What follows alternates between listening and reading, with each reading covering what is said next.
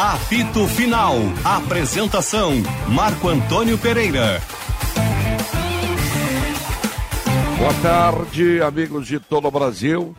Meio-dia, três minutos. Tudo certo, gente? Começando o apito final aqui na Bandeirantes para ABT Material Elétrico, ferramentas, iluminação, CFTV e material de rede. Tudo você encontra na ABT. Talco, pó pelotense, agora também Jatse, Aerosol e novas fragrâncias. E Jardine Revenda, que não perde negócio. Apito final tem produção de Michele Silva. Na mesa de áudio Luiz Matoso Braga. E na central técnica Edson Leandro. Participantes do programa, atenção para a escala hoje, hein? Ah, base bem forte. Luiz Henrique Benfica. Diogo Rossi. Taigor Janke e Matheus Dávila. É o time de garotos da Bandeirantes entrando em campo hoje no apito final. Somando-se. É um apito misto. Apito misto, é. Misturam dois veteranos, Benfica e eu, com os garotos. Dá uma mistura muito boa. É mais ou menos como o Medina tá fazendo no Inter, viu, Marcão? A gente tá no vestibular Exato. do Meneghetti. Exatamente. É. Quer dizer que o. o mas, tá certo. O, o Meneghetti é o nosso cacique, né? É. Muito isso, bem. Isso aí. É isso aí. Olha aqui, ó, siga no Twitter o apito final no arroba RS. Mande sua mensagem no WhatsApp no 51980610949 e deixe a sua like na nossa live do YouTube no Esporte Band RS. Vamos falar de dupla Grenal? Vamos lá, começamos aí falando de para Espaço Luz. Pensou energia solar, pensou Espaço Luz, a número 1 um, energia solar do Rio Grande do Sul. Acesse espaçoluzenergia.com.br. Matheus Dávila. Boa tarde, Matheus Dávila. Imenso prazer, Marcão. Boa tarde, boa tarde para todo mundo. O prazer é todo nosso inteiro, mais uma vez, aqui no apito final. Eu, eu, eu quero te pedir uma gentileza, por favor. Na, na tua primeira participação agora aqui, conta essa história do Jean-Pierre em detalhes para gente aí, o que está acontecendo, o que pode acontecer, porque é um negócio, assim, ó, muito triste, né? O que está acontecendo com o jogador, né? Com certeza, Marcão, com certeza. Conto sim, e aqui já fica, já começo tentando ver o copo meio cheio, né? O Jean-Pierre ele descobriu cedo o problema que ele tem.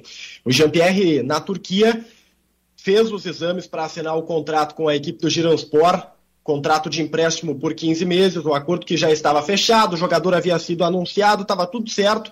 Ele está na Turquia, já estava trabalhando com a equipe e os resultados dos exames voltaram e foi constatada, né, foi diagnosticado um câncer em um dos testículos do Jean-Pierre. E isso muda totalmente o quadro para o Gironspor, para os turcos. O Jean vai precisar de um tratamento, é um tratamento que pode levar aí dois meses. Ele se reuniu com os dirigentes turcos, conversaram e ficou definido que, para o bem do jogador e para o bem do próprio clube, a rescisão contratual seria o melhor movimento. Primeiro ponto, porque o Jean-Pierre quer fazer o tratamento do câncer em um dos testículos no Brasil, ao lado da família, para poder contar com apoio, estar em casa, aquela história, né? Para ele se sentir mais confortável. E os turcos, precisando de um jogador, vão buscar uma outra alternativa. Inclusive, eles já contrataram outro atleta que vai desembarcar hoje por lá. Então, Jean-Pierre está resolvendo agora a burocracia de rescisão contratual. É um assunto que cabe, claro, aos advogados. O Grêmio acompanha porque o atleta vai voltar para Porto Alegre, né? Ele vai voltar a ser jogador do Grêmio, com um contrato ativo no Grêmio, e vai fazer esse tratamento aqui no Brasil. Câncer em um dos testículos, o câncer de testículo, Marcão, ele é raro, a, a chance é de 1%, mas é justamente nessa faixa etária do Jean-Pierre, né, que é dos 15 aos 50 anos. E é muito difícil de ser diagnosticado, e o Jean, por sorte, foi justamente por conta desta transferência cedo e vai poder fazer o tratamento agora. Detalhes do, do tratamento nós ainda não temos, porque o Jean Sim. precisa passar por, por exames, né, precisa fazer todo o tratamento. Então, assim, é muito difícil projetarmos um período de recuperação, mas se fala em dois meses, essa é a média. Muito bem. Ô, ô, Dávila, tu deves ter pesquisado como bom repórter sobre os efeitos desse problema que ele tem. Já faz tempo que ele tem isso ou foi uma coisa recente? Isso não chegou a interferir no trabalho dele? Ou isso foi um dos fatores que fez com que ele não jogasse tão bem assim nos últimos meses? Não, não, Marcão, não, não existe relação, até porque o Jean, ele não tinha nenhum sintoma, tá? Ele não tinha nenhum, nenhum indício de que tivesse esse problema. Tanto que só foi descoberto por conta dos exames da transferência. Se o Jean-Pierre permanecesse em Porto Alegre, por exemplo, possivelmente ele não faria exame agora Sim. e possivelmente, né, ah, descobriria apenas mais tarde. Então, assim, o lado bom de tudo isso é que ele precisou passar por essa bateria de exames e descobriu. Não há nenhuma relação, tá? Não há absolutamente nada a ver no, nas últimas semanas aí o problema atual do Jean-Pierre. Sobre tratamento, tudo vai depender agora do, do desenrolar, né? Saber se é, benigno, se é benigno, se é maligno, se vai precisar quimioterapia, se não vai precisar quimioterapia. Então, esses detalhes a gente ainda não tem. Mas o que é importante colocar aqui é que o jogador se manifestou em live, também depois fez uma carta aberta, né, no, no estilo Jean-Pierre, agradecendo o carinho, dizendo que está bem, que está forte. Ele tem tentado transmitir isso também nas suas redes sociais. Hoje ele postou uma foto de manhã, bom dia, boas energias, aquela história, né? Então o Jean está sendo abraçado, inclusive por colorados na internet. Tem muita gente mandando recado. Tyson, pelo lado do Internacional, foi um jogador que acabou se manifestando. Então existe esse lado. Agora é um assunto muito mais uh, humano, né, do que esportivo. O Grêmio está acompanhando para tentar ajudar o jogador naquilo que claro. pode nesse momento. É, tem que ajudar, né, nesse momento aí. E eu acho que a torcida do Grêmio também está tá com ele, está fechada com ele nesse momento, porque a situação é realmente é uma situação grave, né? Uma doença aí. Bom, é, vamos aguardar novos, novos, novos passos aí desse processo todo. Aí o jogador volta para o Brasil, né? E depois vamos ver como é que fica. que mais tem no Grêmio? O Grêmio joga domingo, vai ser time uh, força máxima o, contra o coitado do Guarani, que é o lanterno do campeonato, o David? É, o Grêmio encara o Guarani, até aproveito para dizer o seguinte, o Grêmio Guarani, comunicou viu? há pouco, comunicou há pouco que, a exemplo do jogo passado, os torcedores sócios, né? Os sócios torcedores poderão entrar de graça, claro que precisa da confirmação, mas a promoção está mantida, então o torcedor que pode ir ao jogo, né, vai ter essa oportunidade. O Grêmio espera colocar mais de 10 mil torcedores de novo nesse campeonato gaúcho, a exemplo do que ocorreu na Arena agora no último meio de semana. Time Marcão, Wagner Mancini tem como planejamento utilizar a sua, a sua equipe principal. E quando eu falo em equipe principal, não necessariamente é o seu time titular, porque ele está fazendo algumas observações, mas a tendência é a repetição do esquema, é a repetição do time do jogo passado. Ou seja, um Grêmio reforçado, um Grêmio com aquilo que tem de melhor, pelo menos no entendimento dessa arrancada da temporada. O que pode aparecer como novidade, eu diria até que é tendência de estreia na Arena, é o Benítez, porque o nome dele foi registrado no BID ontem, ele está à disposição, está trabalhando fisicamente, é um jogador que está mais ajustado, ele passa por um trabalho especial, mas o Grêmio acredita que esse é um desenvolvimento que vai, com o passar do tempo, né, melhorar, a exemplo do próprio Diego Souza, de outros atletas. Então, o Benítez pode ser a cara nova do time do Grêmio no domingo. Tá certo. Bom, essa é uma novidade que pode acontecer mesmo, né? E tem mais algum, alguma informação do Grêmio aí? Até quando o Grêmio vai ficar, vai jogar com o time com a força máxima aí? Porque está previsto aí a volta do, dos garotos aí mais adiante, né? Exato, Marcão. O planejamento, o planejamento do Grêmio é o seguinte: o Grêmio faz esse jogo domingo com os seus titulares. Quarta-feira da semana que vem, quando pega o Aimoré, há uma dúvida se é time reserva, ou seja, time elenco principal, mas uhum. com a força alternativa, né? Ou se vai colocar os garotos do transição. O, o Benítez é uma possibilidade de aparecer nesse jogo, até para ganhar ritmo. Mas assim, a ideia do Grêmio é um time reserva, tá? O Mancini colocou a possibilidade do transição muito pelo pensamento dele naquele momento, mas os dirigentes afirmam que a, a hora é de dar a oportunidade para o elenco principal, até para todo mundo jogar uma certa minutagem legal aí nesse início de temporada. E aí, o time de transição, de fato, só voltará a campo contra o União Frederiquense. Uma viagem longa, Frederico Westphalen, o Grêmio vai dar aquela preservada no seu elenco, né, para não fazer esse deslocamento, e aí os garotos voltam ao gramado. Mas é importante dizer, Marcão, que o time de transição teve baixas significativas no dia de ontem, né?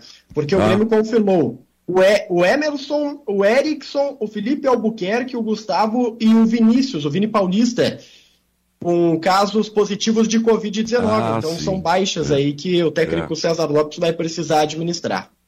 São, são, se eu não me engano, nove ao todo aí agora, né?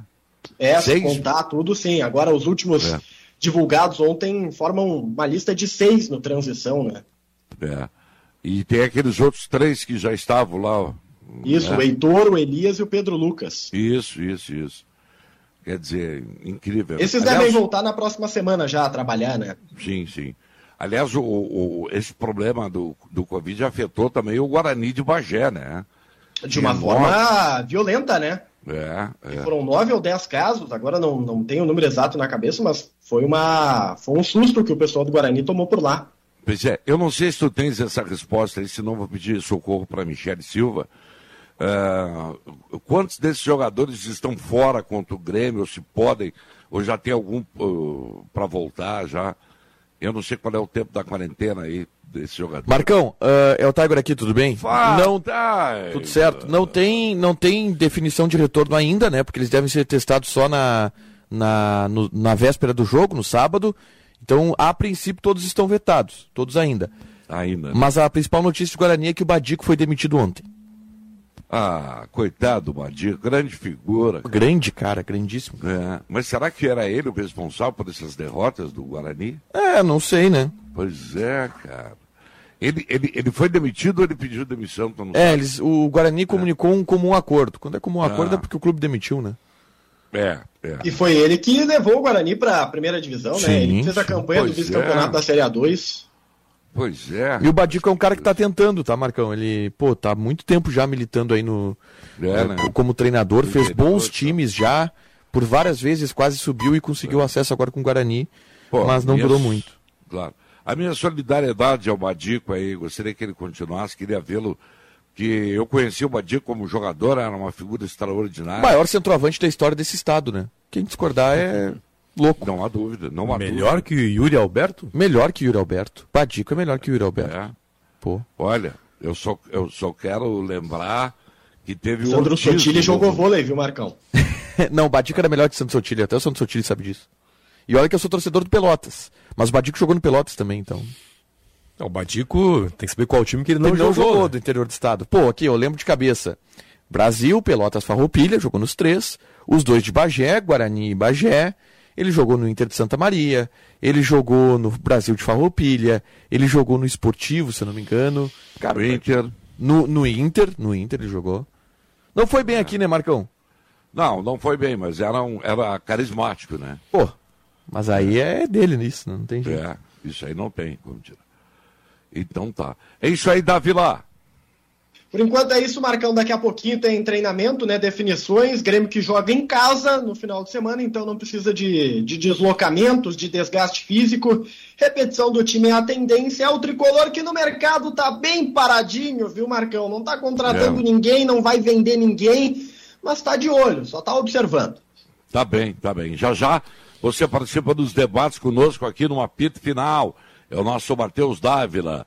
O Tiger está aí para debater também, mas quem vai falar de internacional é o Diogo Rossi. Isso aí, Diogo, tudo certinho? Tudo bem, Marcão? Deixa comigo então, vamos como lá. É o internacional... como é que tá o nosso regime aí? Ah, tá indo tudo certo, viu, Marcão? Graças a Deus. Então, tá, então tá errado o regime. Se tá indo tudo certo, tá fazendo errado. Olha aqui, no ó. meu caso tá tudo certo, graças Agora, eu vejo o prato dele que ele posta aí nas redes sociais e fico com pena dele. É brócolis, couve-flor, só coisa que eu não gosto. Só coisa que eu não gosto. Não, lentilha. não, tá tranquilo. A lentilha eu gosto. Pá, tá maravilhoso, Marcão. Tá dando tudo certo, graças a Deus. Então tá bom. Tá? Mas vamos lá falar vamos do falar Internacional. Inter, Tem então. coisas que estão dando certo e outras que não estão dando certo no Internacional nesse momento, viu, Marcão? Uma delas ah. é Fabrício Bustos. Ontem à tarde eu informava no Atualidades Esportivas que o Internacional havia recebido do jogador o ok de que o acordo entre ele e o Independiente estava selado. E de fato isso aconteceu. O acordo foi selado e até terça-feira, a expectativa é que na terça aconteça, a chegada do atleta aqui em Porto Alegre. Fabrício Bustos é o novo lateral direito do Internacional, contratado para a temporada 2022. O Internacional está pagando a seguinte forma, viu, Marcão? Vai bancar 450 mil dólares pela liberação antecipada do atleta 400, e duas parcelas de 450 mil dólares pela dívida oriunda do Vitor Cuesta em 2018. Assim, o Inter está bancando para ter o jogador 1 milhão 350 mil dólares em três vezes. Uma vez sendo paga no mês de fevereiro, a outra no mês de junho e a última no mês de dezembro. Ele é o novo lateral direito do Internacional, Fabrício Bustos, 25 anos, jogador que deixa o futebol argentino para jogar fora do país pela primeira vez. Ele jogou sempre no Independiente, recebeu proposta para jogar fora do, do, da Argentina e não aceitou. Depois recebeu uma proposta para jogar no River e não quis ir, porque queria jogar fora do seu país, para tentar encontrar longe do país alguma solução para o seu futebol. E encontrou no Internacional esta opção. Então, Fabrício Bustos vem aí, ele é um pedido do técnico do Internacional Cacique Medina e também uma análise do Internacional como um jogador de resposta para o elenco. Fabrício Bustos chega então ao Colorado para jogar o Campeonato Gaúcho, a Copa Sul-Americana, a Copa do Brasil e o Campeonato Brasileiro. Se o Bustos está chegando, tem um jogador que está ficando bem distante. E o Inter até nos bastidores tem avaliado que está fora do negócio, viu, Marcão? Estou falando do Tati Castelhano, jogador da equipe do New York City, de 23 anos, atacante que a equipe colorada tem interesse na contratação, mas ficou longe, ficou bem distante da equipe colorada essa contratação. Isso porque, Marcão, o Palmeiras voltou com força no negócio. E o Palmeiras propôs ao New York City 11 milhões de dólares. Nós estamos falando de 3 milhões de dólares a mais do que o Internacional conseguiria propor para os americanos. O Tati é um sonho do técnico Abel Ferreira, assim como é um sonho do Internacional para substituir o Yuri Alberto, mas o Verdão está na frente e a concorrência já não existe mais, dá para dizer assim. Agora o Tati vai jogar lá no time paulista, vai jogar em São Paulo e o Inter se diz fora da negociação. É claro que o Palmeiras ainda Sim. precisa confirmar né, a contratação do atleta, mas a vantagem é toda do Verdão. Claro, claro. É, não, o lateral direito é esse aí que está vindo, Bustos. Ele pode não ser bom, mas ele vai ser titular do time do Internacional. Não, até acho que ele é bom jogador, mas ele vai ser titular, né? O Inter está sem ninguém para jogar ali, né? Nessa função, né? Tá, tem o Heitor apenas, né? E, mas não correspondeu à expectativa, né? Então, o Bustos vem bem. O outro aí, sei lá, né? Que tenha boa sorte, então, no Palmeiras lá. Boa sorte, mas nem tanto, né, o, o, o Rossi? Tomara que tenha má sorte, Marco. É. Eu não desejo é. má sorte para ninguém, mas. Não, é. se vai pro concorrente não quer jogar aqui no Inter e no Grêmio, que tenha má sorte. Azar é, dele. Tá certo, tá bem. É, isso aí, isso aí. Bem feito para ele. é, ele é bom, mas tomara que não jogue nada. Essa é a verdade. Vai perder a chance de olhar pro pôr do sol do Guaíba todos os não, dias, e, e outra... É o segundo mais bonito do mundo. Exatamente vai perder a chance de ser criticado por nós também. Exatamente. É o problema mesmo, é dele. Né? É, é isso aí. E amanhã o Inter entra em campo, viu, Marcão? De novo já pelo Campeonato Gaúcho, tá? Colorado vai a campo contra o Ipiranga em Erechim. O Inter está treinando aí nessa manhã, deve estar tá finalizando em instantes a, a sua atividade para viajar para Erechim. E aí o Colorado deve jogar com o que tem de melhor, viu, Marcão, nessa partida. De novo, uhum aquele time que é considerado titular do Internacional deve voltar a campo. Então, o Inter indo a campo contra o Ipiranga, fora de casa pelo campeonato estadual, no teste do técnico Cacique Medina. Lembrando que ainda há uma avaliação sendo feita por parte da equipe colorada, de jogadores que vão dar conta do recado, daqueles que não darão conta e das necessidades que o elenco terá para contratar, viu, Marcão? Muito bem. Te, tu tem provável Inter aí? Vamos lá, vamos lá. O Daniel deve Daniel. permanecer, né? Deve voltar à sua meta. Heitor, Bruno Mendes, que tá pendurado, tá? O Bruno Mendes no Campeonato Gaúcho já. Já? Victor, já, já tá pendurado. Tomou dois cartões nos dois primeiros jogos, então ele já tá pendurado. Vitor Cuesta e o Moisés. Aí o Dourado e o Edenilson formando ali os volantes. A tendência é que o Dourado volte ao time do Internacional. Aquela linha que o Internacional propôs contra o Juventude, só que com a entrada do David, então Bosquilha, Tyson e David, e o Wesley Moraes no comando de ataque. Esse quarteto jogou contra o União Frederiquense. Tu fizeste uma ressalva aí sobre o time do. do, do a volância do time do Internacional. Eu, assim, eu fico um pé atrás. Eu não sei se o Dourado vai começar o jogo. Me parece que o Dourado está numa fase é, de decadência no time do Inter, né?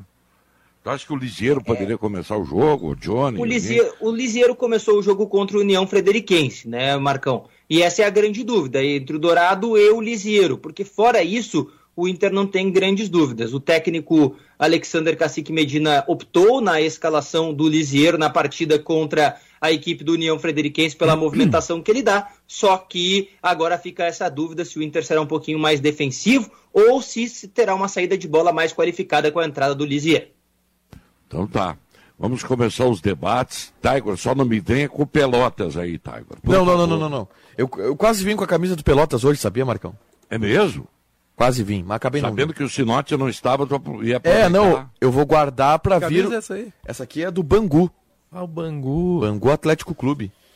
Uh, eu vou guardar a camiseta do Pelotas para um dia que o Sinote estiver aqui. Ah, Esses dias eu apareci aqui com a camiseta do Pelotas.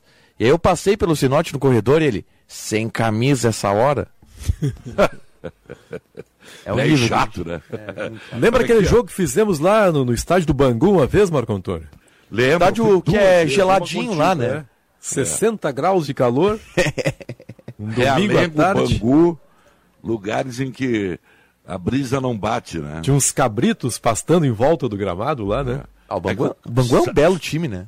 Sabia que os cabritos, eu não sei se você sabe isso, os cabritos e as ovelhas, eles deixam o gramado aparadinho, né? Sim, que eles vão comendo e. E vão deixando bem, bem. No... Ele, é o mesmo tamanho sempre a grama, eles ficam aparadinhos bonitos. O, o, lá, o, não sei se foi esse jogo que tu estavas comigo, Benfica, que nós encontramos como o, o cara do bar, o, o Fidelis. O ex-jogador? É. Do Vasco? Isso, que ele era do Bangu, né? Depois foi pro Vasco. Eu não tô, não tô lembrando desse então episódio. Então não foi esse jogo, eu, foi um outro que eu, eu sei que eu fui duas vezes a Moça Bonita, e numa delas eu encontrei lá, o cara que serviu o refrigerante lá era o, era o, era o Fidelis. Acho que foi o Sérgio Guimarães, né, que sabe quem é esse cara aí? Eu falei, é, é o Fidelis, todo sentado. Que foi um jogador que foi a, a seleção brasileira em 66, né? É, isso aí. Mas o Bangu, um na... o Bangu teve grandes times na década de 60, né? Campeão carioca e que 66, né? É, o, o Zizinho, por Almir exemplo. Pernambuquinho? É, o Almir Pernambuquinho. O, o Zizinho jogou no Bangu, né? O Zizinho acho que encerrou a carreira no Bangu, Encerrou né? a carreira no Bangu. O Zózimo, zagueiro que jogou a Copa do Mundo, era do Bangu. Nós e... temos um funcionário que torce pro Bangu, né? Aqui na Band. Garrincha. O Garrincha, o Garrincha é Bangu. Garrin... É. O Garrincha torce pro Bangu, não sabia? Torce, ele tem bom. O Garrincha joga botão, e o time dele é o Bangu. Bangu, ele é Banguzão. Pô, que legal. Vou, vou tentar cruzar pro Garrincha com a minha, com a minha é. camiseta hoje. E aí na década de 80, o Bangu teve um belo time também, que tinha Marinho, contrataram o Mauro Galvão. Mauro Galvão, é. Time do Castor de Andrade, time né? do Castor de Andrade. Castor foi, foi vice-campeão brasileiro, né? Perdeu pro Curitiba, né? 85. Eu trabalhei no jogo no Estádio Olímpico, Curitiba, aliás, Bangu e Brasil. E Brasil de Pelotas. Semifinal. Exatamente. Que roubaram do Brasil porque tiraram do Bento Freitas e levaram para o Olímpico. O, Brasil elimina o Flamengo nas quartas de final, ganhando 2 a 0 no Bento Freitas, gols de Bira e Júnior Brasília. E aí depois perde a semifinal pro, pro Bangu, do Castor de Andrade. Primeiro jogo no Olímpico e o segundo jogo em, em Moçambique. É, no Maracanã. O segundo jogo foi no Maracanã. Olímpico e no Maracanã. Isso aí, 85, né? 85. Tinha um torcedor, um cabeludo do Brasil de Pelotas, muito agitado, um cabeludão, que quis, quis invadir o gramado. Lá no Vinícius. Vinícius Sinotti. Vinícius Sinotti. Isso. Cabeludo, naquela época um cabeludo, né? É. Eu tô Magro. Tentando... Magrinho. Hein? Hein? Eu tô tentando pegar aqui, que eu não vou lembrar de cabeça aqui. Se eu forçar bem, eu vou lembrar. Tá aqui, ó. O Bangu de 66, campeão. Era aqui, na, aqui tá pela foto, então era assim, ó. Era o Birajara, é, Fidelis, Ari Clemente, Luiz Alberto e Jaime. Aí o meio de campo era. Não, era Mário Tito Não, Mário na zaga. Tito. Mário Tito, Luiz Alberto. E Ari Clemente. E, a- e, e Ari Clemente. Jaime e Ocimar. Jaime de Paulo Almeida? Borges. Não, Jaime. Jaime de quê? Almeida, que foi técnico do Flamengo depois? Não, não, não, não. Não é o mesmo? Não, não. É Paulo Borges, ah, Cabralzinho, ah, Ladeira e Aladim. É isso Era aí. o time. É. Era o time principal. O Campeão carioca era o Eusébio 66. Gonçalves de Andrade Silva. E o vice-presidente administrativo, naquela oportunidade, 66, já era Castor Gonçalves de Andrade Silva. Já olhaste acho- a série do Castor, Marcão? Vi, No Globoplay? Foi, foi, sensacional. foi que me levou a comprar a camiseta do Bangu. Não porque eu sou um, um admirador de Castor, mas porque a história do clube é muito bonita. É, a história do Bangu é muito e a legal. camiseta eu acho muito bonita também. É, né? É, vermelha e branca, com é, listras verticais. Se tem camiseta ver... se a camiseta for vermelha, eu já me. Já- já te abre Já toda, me né? apaixono, né, Marcão? Ah, te abre. Sim, sim, sim. É. Como é que tá a tua, a tua campanha para o conselho do Inter, hein, Tiger? Não, não, não, não, não me envolvo em, em política. Política pra mim é apenas partidária. Ah, tá. Tem um cara que fala, eu não me envolvo em política partidária, apenas de futebol, né? Eu não, não me envolvo em política de futebol, só em política partidária. Aqui, ó, Benfica, só rapidinho aqui, ó, pra matar a saudade. Madureira 0, Bangu 5. Jogo realizado em Conselheiro Galvão. Coisa linda, né? Conselheiro Galvão é um lugar muito gelado também, né? Que é muito. bate uma brisa muito boa. Mas não é que nem Realengo e Bangu, ali não existe, né? Ali é terrível. Já que vocês Aí- estão falando tanto de futebol carioca, não sei se vocês viram ontem, Fluminense 1, Aldax Rio 0. Vaias Não pro vi. Abel, né? De novo. Não, e, O Abel, e- e o, olha- A- e o Abel respondeu o torcedor depois, né? O Abel não. não, não Só o Paulete que gosta do Abel, ninguém mais gosta do Abel. Mas sabe que foi até ontem assim, ó, Marcão? Eu vou te dizer só o Abel pra dizer o que ele disse na entrevista coletiva ontem, porque se qualquer treinador diz aquilo dali, Tá demitido. primeiro tá demitido, matam ele. Tô demitido, tá fora. Porque ele disse o seguinte, ó. Ele foi vaiado porque o time ganhava por 1 a 0 Ele tira um atacante e um meia e coloca o Wellington, marcador. E a torcida queria o Paulo Henrique Ganso, tá? O meia. E aí ele tá foi vaiado do por isso, chamado Pelo de amor burro, de Deus. foi chamado de burro, o Wellington foi vaiado, e aí na entrevista coletiva ele disse: Eu já passei da fase de tentar buscar o 2 a 0 Eu não queria era tomar o empate, eu queria ganhar o jogo. É isso aí, nada como a idade. Tô lembrando, o Abelão em outros momentos. Vamos pra dentro deles. Pra dentro deles. O Grenal do século, né? Internacional, com 10 jogadores. O Abel colocou mais um A atacante. idade ela vai ac- acautelando o homem. né? É isso aí. O, o Brasil é um negócio. O Brasil não, o futebol, né? Porque a gente tá em 4 de fevereiro, o Silvinho já caiu, o Rogério Senna, os caras estão quase chutando. O Abel já tá de sendo novo ontem, cobrado e o desenho vai se formando de trocas, de demissão e completamos um mês de temporada. É. Cara, E agora é a ban... e agora aqui, é a eu a tenho que fazer um Pode intervalo. quanto quiser. É, eu tenho que fazer um intervalo comercial e eu repito a pergunta, a pergunta que eu fiz ontem. Quem será o técnico do Grêmio em abril? Vamos para o intervalo comercial e nós já voltamos com o apito final.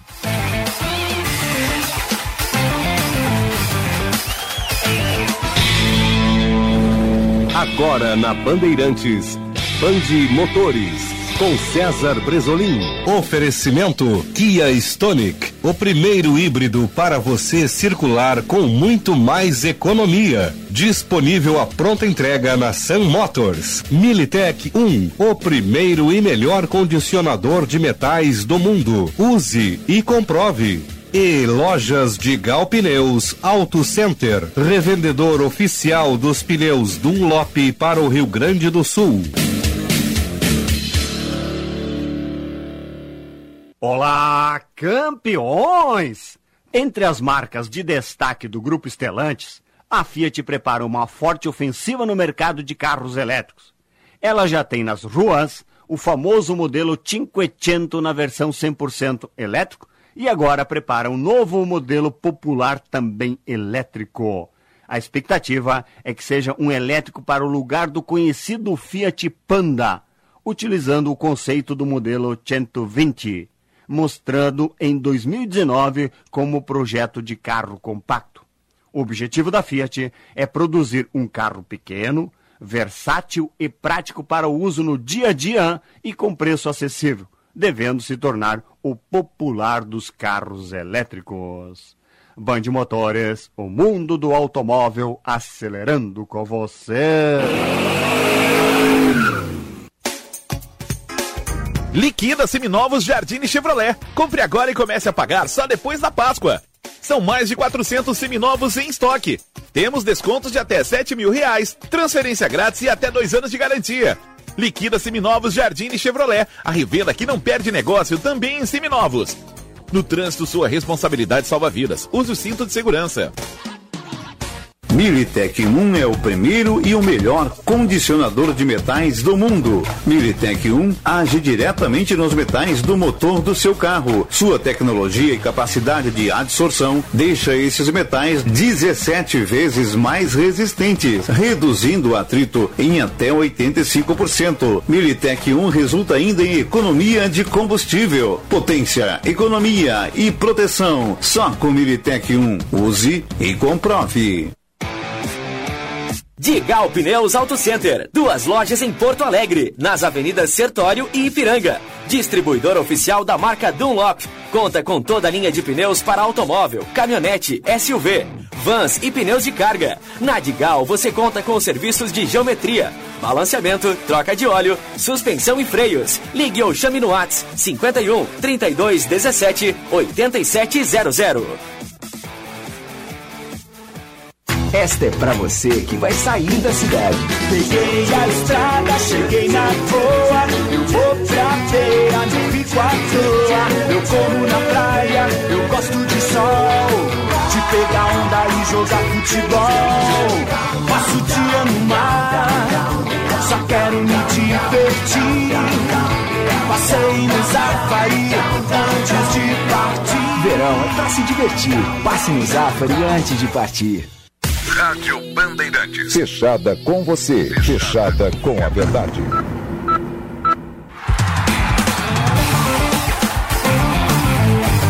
Apito Final. Futebol em debate. Meio-dia e 36, 29 graus de temperatura. Tinha previsão de chuva, mas até agora.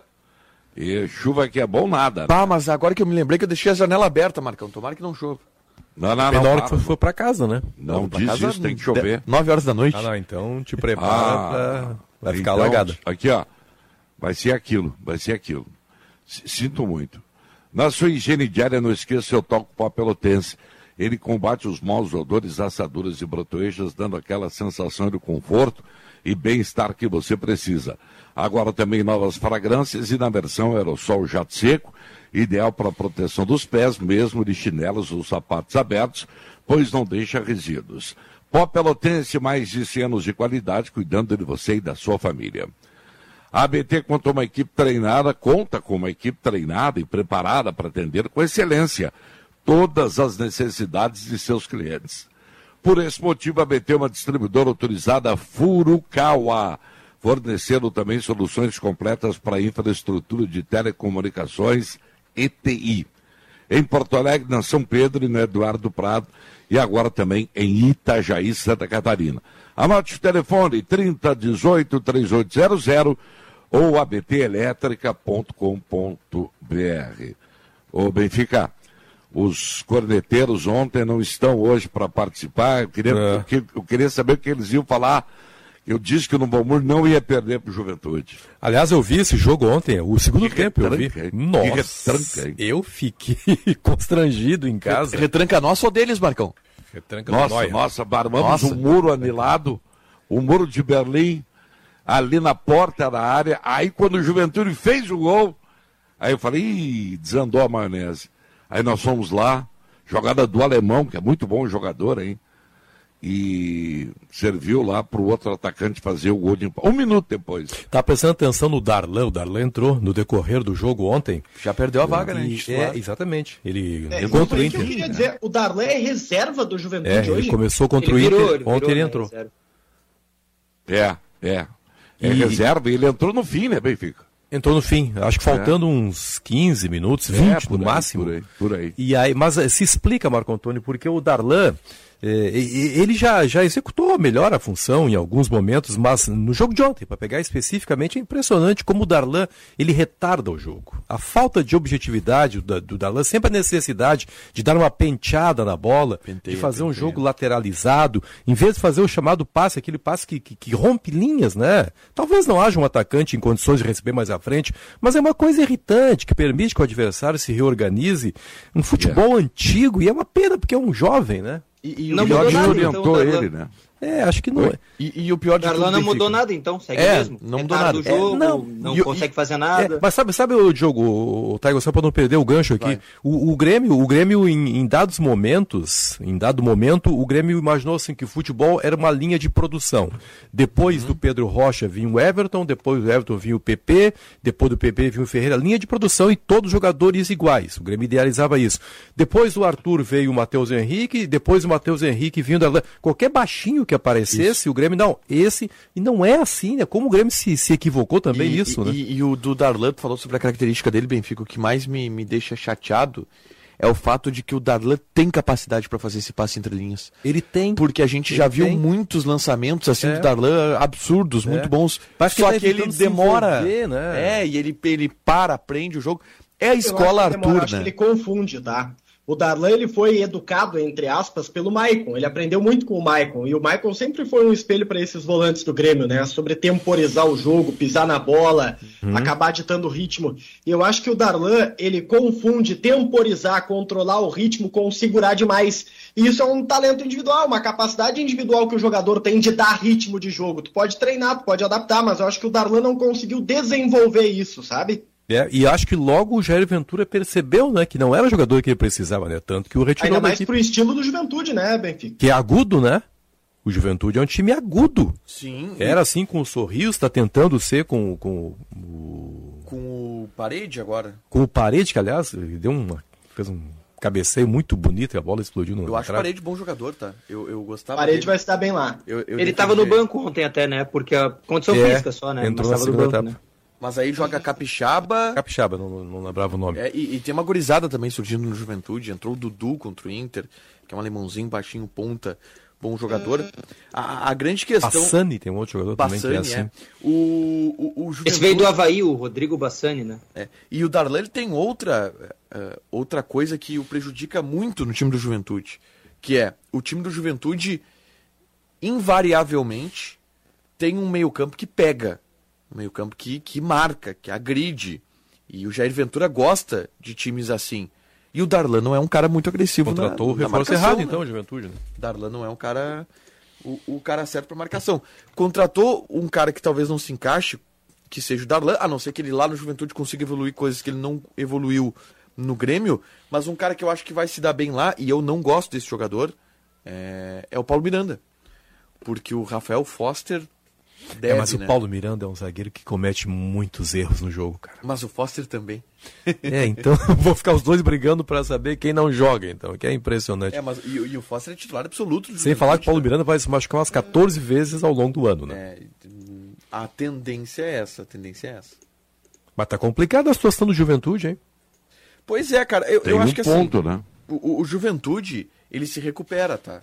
Porque tem potencial, a gente sabe que o time do Juventude é bom, a gente viu o time do Juventude contra o Inter. o Grêmio passou o ano inteiro todo tentando É, se recuperar, né? achando isso. Só que assim, a, a grande questão é que o Juventude tem perdido pontos por circunstâncias.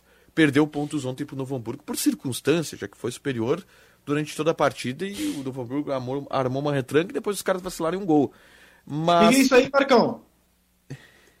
Ô, Marcão, o Oi? que tu achou desse comentário dele aí?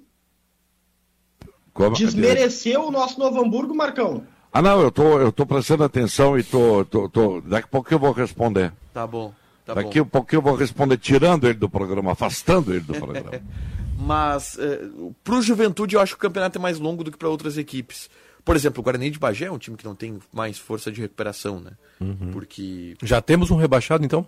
Sim, né? O Guarani de Bagé já tá rebaixado. O Guarani de Bagé vai pra quarta derrota consecutiva, porque vai enfrentar o Grêmio na Arena com 10 desfalques, vai pra quarta de- derrota consecutiva. Tu perde quatro jogos consecutivos, Não busca mais. Não busca mais. Tem um Eu número, acho difícil, né? tem, tem um número um número chave do rebaixamento que eu não me lembro qual é agora, mas eu, eu vou eu vou buscar esse número mágico que são seis, acho que são 18 pontos. Quem é que o Juventude joga agora no final de semana? Juventude no final de semana, Marcão? Joga fora, se eu não me engano. Deixa eu dar uma olhadinha aqui. Eu tô buscando aqui. Juventude joga contra o União Frederiquense fora. Ah, Sabe que eu estava ouvindo ontem o noticiário do Matheus Dávila, a provável escalação do Grêmio, e Não ele tem mais colo- nada pra fazer. Né? Não, eu sei, eu ouço toda, toda a programação, rapaz. Eu ouço aquela gritaria que o Ribeiro Neto faz na abertura do programa, cara. O Ribeiro Neto, ah, Pobre dos teus ouvidos. é, é a hora que eu baixo o volume, sabe? Porque parece que vai explodir tudo, Mas ontem cara. a O gente- operador deve ficar apavorado Mas aqui. ontem a né? gente entrou em um acordo que não vai mais acontecer isso. Não vai mais? Não vai mais é uma promessa, isso. vou, vou escutar hoje à Pode tarde. escutar hoje que não vai mais. Depois o Ribeiro entra, né? Aí ninguém mais fala também, porque só ele fala o tempo fala. todo, né? Mas enfim, estava ouvindo o noticiário do, do Matheus Dávila e ele falando, assim, da- das, das possibilidades, né? O ponto de partida, a força máxima, né? Deve ser a força máxima. E aí, Matheus, eu, eu começaria a pedir um pouco mais de ousadia para o Mancini, respeitando a ideia dele da força máxima, esse é o planejamento, mas levando em conta que o Guarani é um time dizimado, gente. Você pode colocar o Lucas Cauã como lateral direito, entendeu? O Orejuela você conhece já, não precisa do Orejuela, não vai enfraquecer, enfraquecer seu time, comprometer seu planejamento, se não colocar o Orejuela. Você pode tirar um, um dos volantes pesadões do Grêmio, né? Deixa um só, Mancini deixa um só, entendeu? Se te incomoda, deixa um só, deixa o Thiago ou deixa o Lucas, mas coloca um garoto mais jovem, coloca o Bitelo ao lado dele. Se quiser colocar os que estão há mais tempo na fila, o Fernando Henrique, Sarará, beleza, mas coloca um só. É, não precisa escalar o Campaz e o Benítez juntos. Benítez juntos. né? Porque Eu acho que não podem jogar juntos, tá? Eu já, É. já abro, acho que não pode jogar juntos. Isso, mas aí coloca um dos dois, só coloca o Benítez, sabe que o Campaz passou no primeiro teste, coloca, e coloca o Gabriel Silva. Leva em conta que o adversário não existe, com todo respeito, e dá essa alegria pro torcedor. né? E, e o, e o Grêmio tem que achar, o Benfica é lateral direito, né? O Grêmio tem que achar um lateral direito. A hora de testar o garoto, Eu Cauã, acho né? que dá pra colocar o Lucas Cauã. Concordo contigo. Uh, mas, não vai fazer isso, né? falou, ele não vai fazer isso, tá? Mas é, é isso que incomoda. Cauã, ele vai ser a terceira alternativa da temporada, atrás do Rodrigues, que vai ser o lateral direito. Ele vai colocar o. É, é difícil. A mensagem é essa. É muito eu até acho que, que tem que jogar a garotada, mas eu não sei, tá? Eu me divido nesse momento, na arrancada, pelo seguinte, eu acho que o Grêmio precisa encaixar. Mas não- mas não- minutos juntos. mas- a ideia mas- de time do Mancini precisa rodar em campo. Matheus, mas isso não precisa contra o Guarani de Bagé. É. O Guarani de Bagé é Mas disparado. ele vai fazer quando, contra quem daí? Não, faz Contra, o contra. Mirassol? Não, faz no próximo jogo contra o Novo Hamburgo. Novo Hamburgo é um time que tu pode encaixar, porque é um time de uma Isso, competitividade um de pouco maior exigência do que o Nada Guarani. contra o Lucas Cauã, não é isso, mas ele é um fenômeno. Ele é, assim, o novo Cafu. Não, Não é. sabe, não tem é, como saber, não né, é, Ben- não, né, não Diogo? é. Então é, talvez Não, até é que seja. parece que é. Não, não, Pela- é, é, pela é, É que, ô ele Diogo, vem- Ele vem de uma que é. boa copinha. ô Diogo, o, o- Que não é tão boa, né? só que Diogo, É uma boa copinha que não é tão boa. então tá, quem é o reserva do Orejuela, Diogo? Não, tudo bem, o reserva é reserva, gente. Tá, mas quem é o reserva do Orejuela? Hoje o Grêmio não tem, né? Então, Tá, então, hoje o reserva do Orejuela é o Lucas Cauã. Se o Orejuela... Ok, vamos- Mas não vai jogar o reserva, deixa jogar o titular. O Orejuela tem 90 minutos, nem 90 minutos ele tem. Só que aí é, é, é- vai ter nos é esse o ponto que a gente defende, Diogo. Em algum momento o reserva ele tem que jogar pra ganhar minutagem, pra... Isso, ele joga lá em Frederico Westphalen, na transição, com os, os outros meninos, Sim, uma minutagem, mas tá ele bom. pode, mas é isso que a gente tá defendendo. Ele pode jogar contra o Frederiquense, lá em Frederico Westphalen, que a transição vai jogar, e ele pode jogar domingo, porque é um jogo de uma exigência ínfima, é uma exigência que não existe. domingo é, é o antigo, não é do tempo de vocês, repórteres, é do meu tempo. Domingo é o tipo do coletivo do titular jogando sozinho, sem time reserva. E aí tu pode, Ah, aí, até eu, aí é a hora de testar o guri que não é o Cafu. Não, mas assim, ó, a gente tem que pensar no, no macro da semana, tá? O jogo de domingo é o jogo pro time titular. Porque contra o Aimoré em São Leopoldo, o Mancini vai colocar esse time alternativo que nós estamos aqui falando. Ele vai dar essa oportunidade daqui a pouco pro Lucas, pro Gabriel. Não sei se ele vai botar a garotada, mas a ideia é contra o Aimoré usar reservas. Porque no final de semana seguinte, contra o Juventude, que vai ser num domingo na Arena o jogo, aí sim, um adversário de Série A, um jogo, né, com, com um pouco mais de porte, o Grêmio vai encerrar a pré-temporada com os seus titulares fazendo esse jogo. Então, o plano é dar minutos para os seus titulares agora no final de semana, depois da semana de descanso e encerrar a pré-temporada contra o Juventude. Esse é o planejamento. O Aimoré é quarta-feira? O Aimoré é quarta-feira. Aimoré quarta-feira é lá? É, lá, em é lá. Leopoldo. É em Aimoré. É, em Leopoldo. Mas é já nessa quarta-feira? É quarta-feira, Eu dia acho 9. que sim. É. Ih, tem que pedir linha. Tem que Fabi tá linha. cuidando disso já. Tá, tá tudo certo. Não, tem que pedir. É. Quarta-feira lá no, no, no Cristo Rei. Jogo, jogo. Aliás, o, o Aimoré perdeu ontem pro Caxias por 2 a 0 né?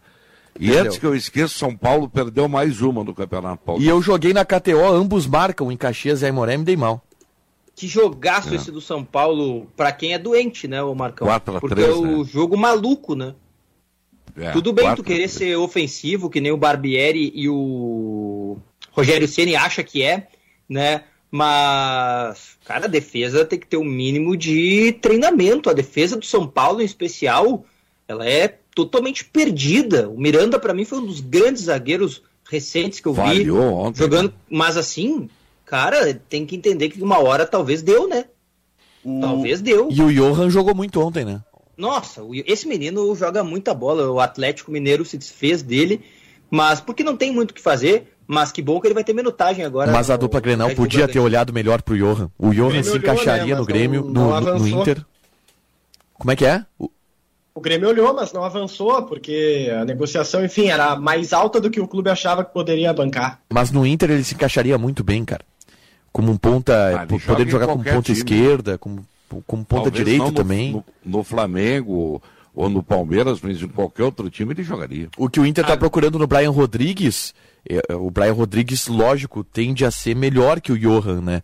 Mas o Johan é um jogador de uma característica parecida com a do Brian Rodrigues, que é um, um cara, um ponta que tem boa, boa combinação, boa associação. É mais rápido, não é isso? O- Até pelo o Brian Rodrigues? físico, Não, o Johan, né? O Johan? Não, eu né? acho que os dois têm. O Brian Rodrigues também tem, tem velocidade. Mas eles são pontas associativos, como fala o, o Medina. São caras que, que combinam muito as jogadas. E, e talvez seja isso que o Inter Agora, o grande no jogador Brian. do Bragantino é o Arthur, né?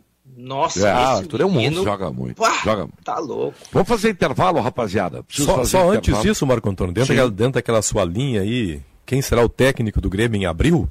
O, o Mirassol, O ganhou. Mirassol ganhou de novo ontem, né? 2 a 0 no Guarani, né? O Mirassol, que é treinado pelo Pintado, né? Não, não, não, não. Não é? É o Eduardo Eduardo, Batista. Eduardo, Batista, perfeito. Isso aí, Eduardo tem Camilo Batista. no time. Tem, tem jogadores experientes. no- Cara, tem o Fabrício É. Daniel, que jogou o último campeonato brasileiro pelo América. Ele é, né, do, do, do Tem o, Mirassol. tem o. Tem o Lucas Oyama. O né, Oyama, né? do Botafogo. Isso. Esse time é chato, hein? O Oyama que tabelava com o Chay no Botafogo. Não, isso aí é. Esse, esse jogo é complicado pro Grêmio, hein? Bom, vamos fazer intervalo, depois podemos falar desse jogo aí, que é no, no começo do mês que vem. E antes ainda tem Grenal. Bom, em seguida nós voltamos aí com o apito final aqui na Bandeirantes.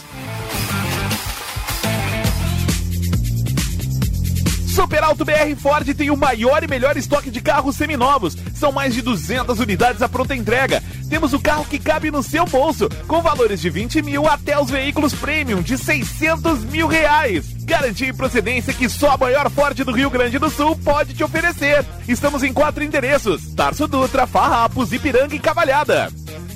Cinto de segurança salva vidas. Esta é pra você que vai ficar na cidade. Isso é tão bom. Abrir a janela e sentir o ar. Ando no parque, deito na rede pra relaxar. Isso é tão bom. Vou ler um livro sem ter que parar. Não tem estresse, melhor assim. A cidade e o Zafari só pra mim. Verão é pra relaxar. Passe no Zafre pra aproveitar. Oi, pessoal, aqui é Michel Teló. E se tem uma coisa que eu amo fazer é reunir a família em casa. E os momentos ficam muito mais gostosos quando a gente prepara uma refeição deliciosa, usando os cortes de frango da Lar. Não é verdade, esposa? É isso mesmo, marido. Isso porque os cortes de frango da Lar São super selecionados e saborosos. As crianças adoram e sempre pedem mais. Garanta bons momentos em família com a Lar. E você já sabe, né? Se é Lar, pode confiar.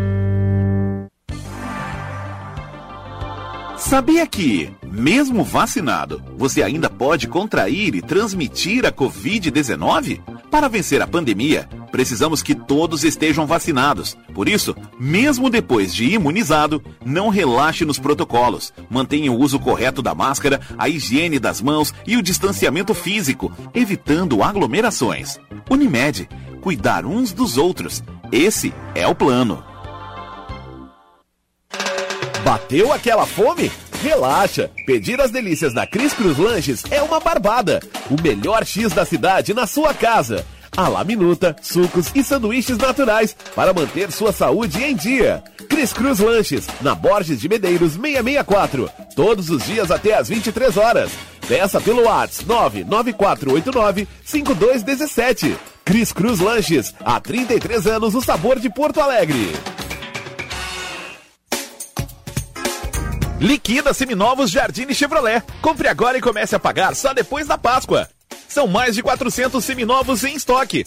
Temos descontos de até 7 mil reais, transferência grátis e até dois anos de garantia. Liquida seminovos Jardine Chevrolet. A revenda que não perde negócio também em seminovos. No trânsito, sua responsabilidade salva vidas. Use o cinto de segurança. Sexta-feira com muitos jogos para palpitarmos na KTO. Às 5 da tarde no Campeonato Espanhol, o Getafe recebe o Levante. Aposto em ambas equipes marcam. Já no Campeonato Alemão, às 4 e meia, o Hertha Berlim recebe o Bochum. Aposto em vitória do Hertha por mais de um gol e meio. E no Campeonato Francês, às 5 da tarde, o Olympique de Marseille recebe o Angers. Aposto em ambas equipes marcam. KTO.com, te registra lá, usa o código promocional DONOS e dá uma brincada.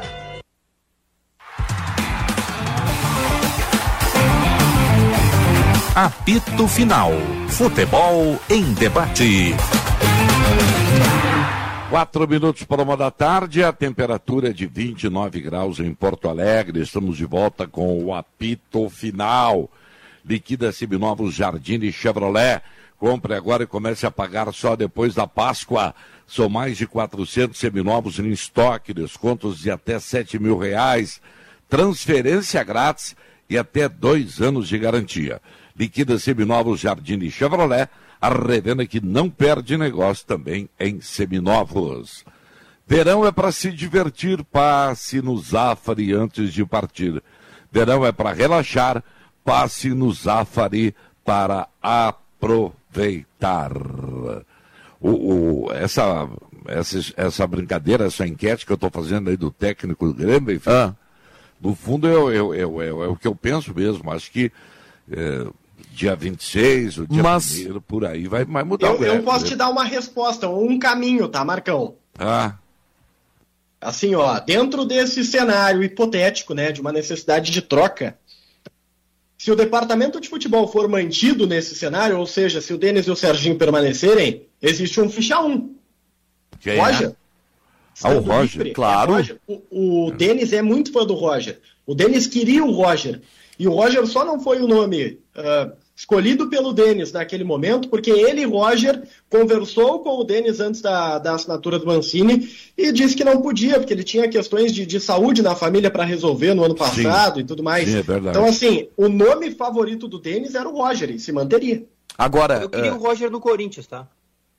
tu queria o Roger no Corinthians. Eu queria o Roger no Corinthians. Tem bons jogadores, eu sei que tem pressão e tudo mais, é, faz parte do futebol, a pressão talvez seja maior que em outros lugares, né? Mas eu queria ele lá. Cara, eu, eu assim, o Roger não tem trabalhos que eu possa dizer, esse aqui é espetacular, ele ganhou um título com o time jogando muito. Não tem, infelizmente. Mas os times dele sempre jogam bem. Isso é inevitável, é inegável. Ele fez um Grêmio jogar muito bem, ele fez o Bahia jogar muito bem, o Palmeiras, o Atlético, fez o Fluminense com aquela baba de time massacrar o River Plate fora de casa. Ele é bom treinador. Eu queria ele no Corinthians. Eu, eu, eu, eu acho que o Roger é um cara que, que teria que vir pro Grêmio de novo. Porque o Grêmio precisa muito de um cara como o Roger. É, o Wagner Mancini ele já mostrou que não tem a capacidade de arrumar o time do Grêmio. E, e o que o, o time do Grêmio precisa é de ajuste. O, o- ontem a gente debateu muito aqui na rádio a questão envolvendo a, a fala do Wagner Mancini pro Dávila, da pergunta do Dávila, onde o Wagner Mancini se ofendeu e se incomodou. Sempre se ofende, né? É, impressionante. É, mas eu não vou falar aqui sobre as impressões pessoais que eu tenho sobre o Wagner Mancini nesse trato com a imprensa, porque senão eu, eu, eu, eu, eu fico um pouco exaltado. Mas, de novo, ele não gostou do, da pergunta do Dávila, porque o Dávila falou em voto de confiança. Ah, isso. E aí ele disse: não, não foi voto de confiança, foi convicção É, pelo trabalho que eu fiz ano passado. É. Aí, aí tu começa a entender que o Grêmio não vai se ajustar dessa maneira em 2022. É, claro. se o Grêmio que não, identifica os erros que cometeu em 2021, e se o Grêmio acha, por exemplo, que o Wagner Mancini fez um bom trabalho em 2021, o Grêmio não vai se consertar para 2022. Ah, mas eh, se com, com o aproveitamento do Wagner Mancini o Grêmio não cairia. É relativo. O Wagner Mancini teve 47% de aproveitamento, né? E ele canta como se fosse um bom trabalho. Só que a gente tem que lembrar que os 47% de aproveitamento contam três pontos contra o Atlético Mineiro, campeão brasileiro que veio para fazer festa na arena. Contam três pontos contra o Red Bull Bragantino Sub-17 na arena. Conta um ponto contra o Flamengo que estava com a cabeça na final da, na, na final da Libertadores Não, e e, três- não estava com a cabeça no jogo. Três contra a Chapecoense já. Três pontos contra a Chapecoense que Sepultado. todo mundo ganhou.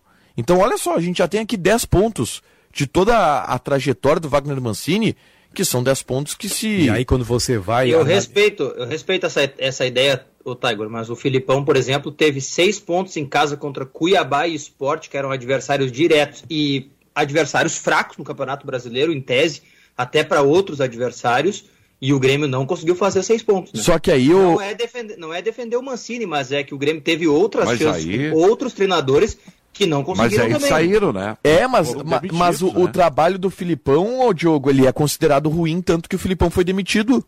O mas Wagner é que- Mancini não. O Wagner Mancini t- se criou um, um- um mito que né? não é Claro. verdadeiro. Mas, mas vocês acham que ele tinha de fato alguma chance de tirar o Grêmio da zona do rebaixamento? Claro que tinha.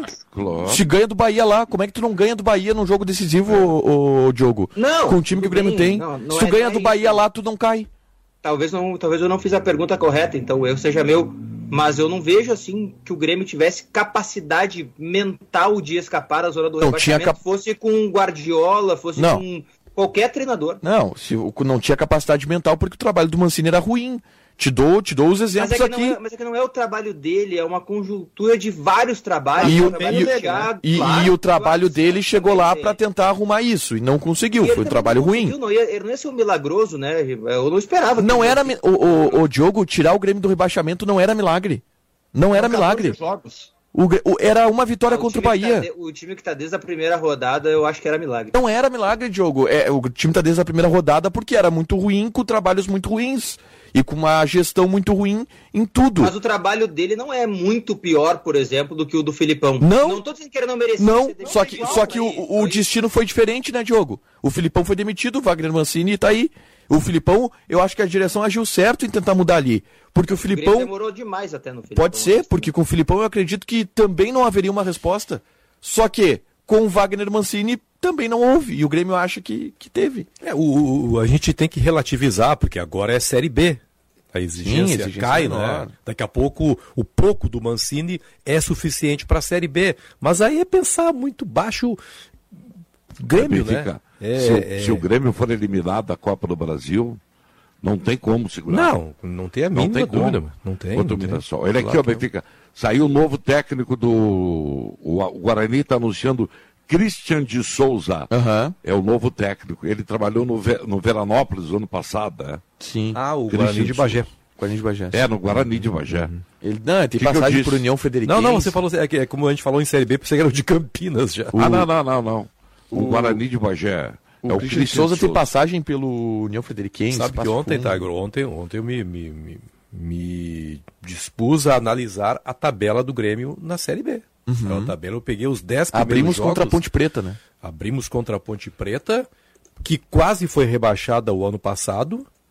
Eu sei que o técnico acabou dando, eu Kleina, né? Acabou dando Isso. um gás novo, mas correu muito risco, ou seja, dá para ganhar da Ponte Preta e a fora, dois é fora de casa. Pois é, mas puxa vida, né?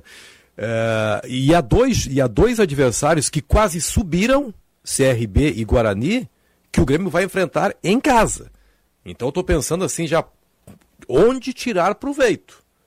Entendeu? Que tipo Sim. de vantagem pode obter na arrancada já da Série B? Benfica, eu estava observando a, início de abril tabela. Final? 8 ou 9 de abril o começo.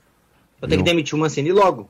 Dentro da tese que é nós que estávamos debatendo aqui, tem que ser logo, porque é. se for em março ali, é pouco tempo. Aqui, ó. O Grêmio vai jogar contra todo. O, o Guarani é em casa, se eu não me engano, mas. É em casa, o CRB Vasco, é em casa. Cruzeiro. É, o, uh, o Vasco é Bahia. Vasco, não, o Cruzeiro é em BH, a primeira, a primeira. Não, peraí, peraí, é que eu não terminei de falar. Ah, tá. Cruzeiro, Vasco, Bahia. Chapecoense. Esses times jogam, o Grêmio vai jogar todos fora no primeiro turno. Todos os times que eram da Série A, o Grêmio vai jogar fora no primeiro turno. Sim, mas todos em casa no segundo turno. Sim, sim, mas se tu tomar a paulada desses adversários todos, tu já entra no segundo turno todo desazado. Ou tu já derruba o Mancini e fica melhor. Eu tô dizendo, o Mancini não. Aqui, ó. O Mancini não vai vingar abril, rapaz. A onda de descrédito em cima do Mancini é uma coisa. Sabe que até muita gente assim que achou, não, o Grêmio fez bem em manter o Mancini, já mudou de opinião depois que aconteceu na quarta-feira. E eu não vejo tantas razões para isso. Não, o Grêmio não Mas, mudou assim, nada. O pensamento nada. do torcedor é virou... que é que assim, ó, tu não pode ter crédito em cima de um técnico que rebaixou o Grêmio, né? Não tem como. Não tem como esse é cara abrir difícil. com técnico. É o que eu penso. Crédito. É o que eu penso. Não pode. Não pode. É a mesma Olha coisa que... do Celso Rotti. Perdeu pro Mazembe, é. ganhou aumento e ficou no Inter. É. Não, olha aqui, ó. Apesar eu... de ser uma circunstância muito diferente, né? O Celso Rotti, do... por causa que era um campeonato mundial e um rebaixamento para a Série B. Mas foi o maior fiasco do futebol gaúcho em todos né? os tempos. Né? Não, os rebaixamentos são piores. Muito piores. O quê? Do que perder para. Pra... Não, não, não, não. Não tem nada pior que perder para uma Zema. Aquilo foi o maior fiasco. É que tem o sim. já foi rebaixado. Te, te digo uma coisa que foi pior. Rebaixado.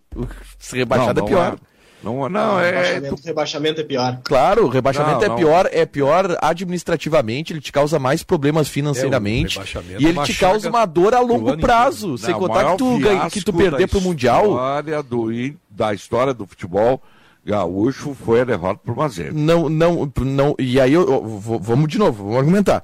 Ah, o, o, rebaixamento para a Série B, ele te dá problemas financeiramente, ele te dá uma dor para o torcedor a longo prazo, ele te traz uma desmobilização muito maior, porque um ano de Série B é um ano jogando contra o Brusque, contra a Ponte Preta, Passa contra o CRB, o né? contra o CSA, o ano inteiro. E, cara, é muito mais difícil tu cair por causa do investimento que tem hoje dupla Grenal e pelo orçamento que tem hoje dupla Grenal do que não, tu perder não, um jogo. Não concordo, não concordo. A, a questão. Já caiu três vezes, é uma incompetência grandiosa do Grêmio. Claro, claro. É um, é um... Agora, o, o mais feio de tudo foi perder pro Mazembe, cara. Não tenha dúvida é que, E outra, para perder o Mazembe... uma expectativa teve... grande, cara. Tu teve que ganhar uma Libertadores, né, Marcão? Pô, eu, eu, eu assino ganhar é Libertadores. Isso, mas é isso, a frustração causou aquela derrota foi um negócio assim fenomenal. Não, aí pode ser a maior frustração, Marcão, que eu acho que é que são coisas diferentes, sabe? É. A maior frustração eu posso concordar, porque a expectativa era enorme naquele ano. Mas a vexame, vexame é rebaixamento, né? Que daí tu muda o clube de patamar. Sim, sim. O... Olha só, aqui no Twitter do Inter, tá? Achei bem legal então, isso. Então qual foi o maior vexame? Para mim, para mim o maior vexame foi, para mim o maior vexame da história do Rio Grande do Sul foi o rebaixamento do Grêmio 2021. E aí depois segue. Quer dizer, os outros rebaixamentos não, não são tão. Eu, eu acho que dos quatro rebaixamentos que a gente teve aqui, Marcão, analisando as circunstâncias, o mais vergonhoso é o de 2021. Depois vem o de 2016 do Inter, e aí, 91 eu não tenho muito material para analisar, talvez o Benfica me ajude. É, 91 foi, foi um pouco nisso. porque o Grêmio havia sido o segundo melhor time em 1990. Sim. E aí, dois, três meses depois, a casa caiu assim completamente. Mas, mas o rebaixamento de 2021 ele é mais vergonhoso porque o Grêmio não tinha não tinha problemas extra tudo a seu favor, era né? tudo a seu favor e o Grêmio conseguiu se derrubar. Por isso eu acho que o maior vexame da história é o rebaixamento de 2021, seguido de perto pelo Inter de 2016. Mas não é assim, não é nesse sentido, sabe por quê? Que o maior vexame do futebol brasileiro, todo mundo já caiu, todo mundo já foi para a Série B, acontece. Agora, um episódio isolado foi, foi um episódio Mazembe. Foi um episódio Mazembe. Eu, eu, eu tô Mas dando a minha aconteceu já opinião. com o Atlético Mineiro. É, né? aconteceu com, a- aconteceu com o Palmeiras, agora com o Mas Tigres. não foi a primeira vez, né? Tá, mas aí a primeira vez, não a primeira necessariamente. vez é a que marca, né? Não, é, é, É, mas tem- daí teve o rebaixamento dos anos 90 lá do Grêmio também, né? é, que seria o maior de todos, então. Não, não, não, não é o ponto, eu acho. Eu acho que a gente tem que ir Não, mas assim, ó, tirando o Flamengo, todo mundo já caiu para a Série B. Não é um vexame. O vexame foi esse episódio. Mas, mas se a gente pensar, Marcão, quantos times já perderam também na semifinal do Mundial? O River Plate perdeu na semifinal do Mundial, o Atlético Mineiro, Mas o aí, Palmeiras. O, o Atlético Mineiro, o- o- olha aqui, ó, nós temos que pensar na repercussão do episódio. Uma repercussão. Foi um um- uma repercussão fantástica. Mas é uma Vocês repercussão não lembram mais, mas uma repercussão mais local, né, Marco Antônio? Do que uma repercussão nacional. É, é que a repercussão, Marcão, tu tem que pegar o impacto. O rebaixamento ele tem um impacto muito maior, porque é um ano, cara. Bom, é um tá ano bem. do time penando, é um ano do Tá time. bom. Então, assim, nós vamos ficar. Tu fica com a tua opinião, eu fico com a minha.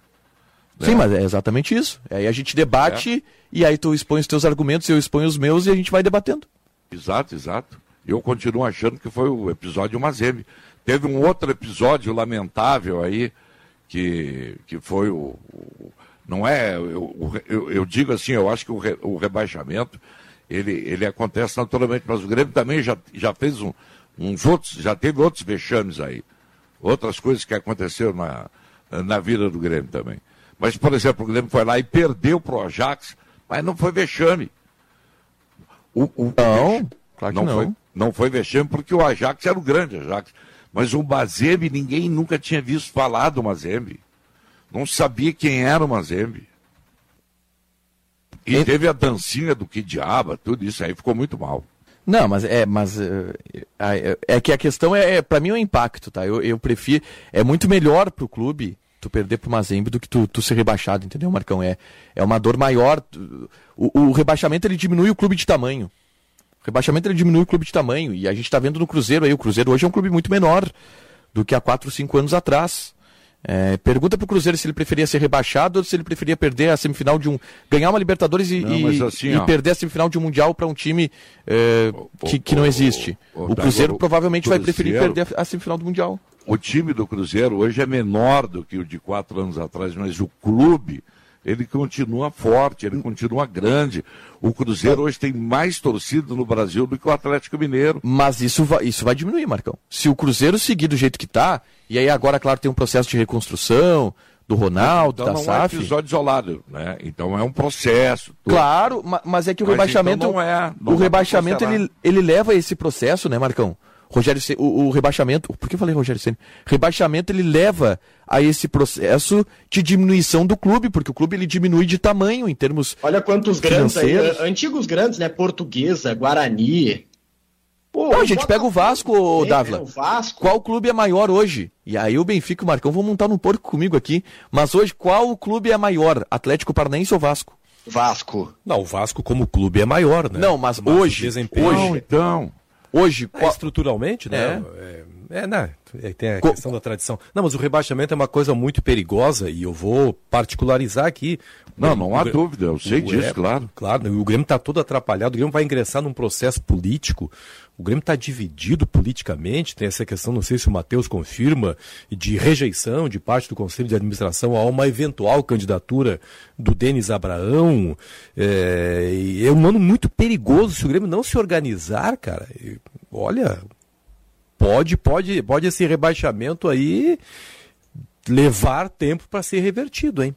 Claro. E, e outra coisa. E o pior problema, Benfica, o pior problema é todo mundo espera aqui que o Grêmio suba esse ano, né? O Grêmio, todo mundo espera que o Grêmio consiga ter uma campanha de Série B ok, porque é só o que basta para subir na Série B, uma campanha ok na Série B, para que no ano que vem comece a retomar os trilhos.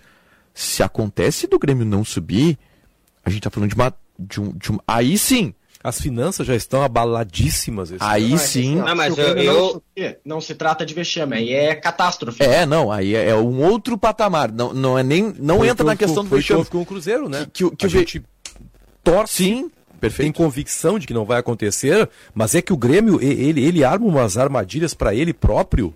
Não é? O- as pessoas não confiam na gestão mais do Grêmio.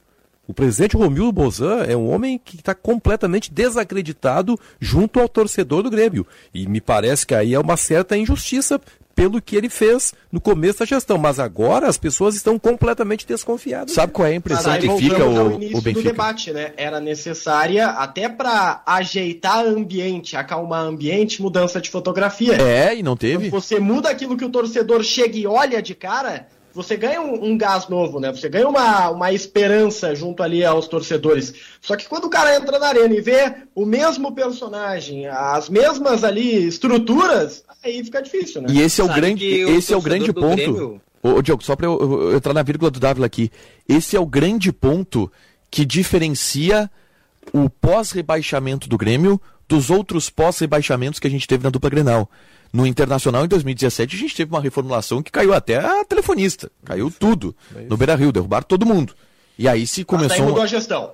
Claro, mudou a gestão, perfeito. situação. Em 2004 para 2005, que também mudou a gestão, do presidente Flávio Albino para o presidente Paulo Doni, a gente teve também uma, uma reformulação de fotografia gigante, a ponto do Grêmio começar a temporada ali, o Benfica vivia isso muito de perto, começar a temporada com o goleiro treinando na linha porque não tinha jogador. Não tinha talão de cheques. Não tinha, não tinha, não tinha talão de cheque para comprar jogador, não tinha jogador para treinar. Em 91, que eu não tenho, eh, e confesso, tanto material, não sei como é que foi esse processo de Também, reformulação também. do. É, é que aí foi na metade do ano o rebaixamento, foi em maio.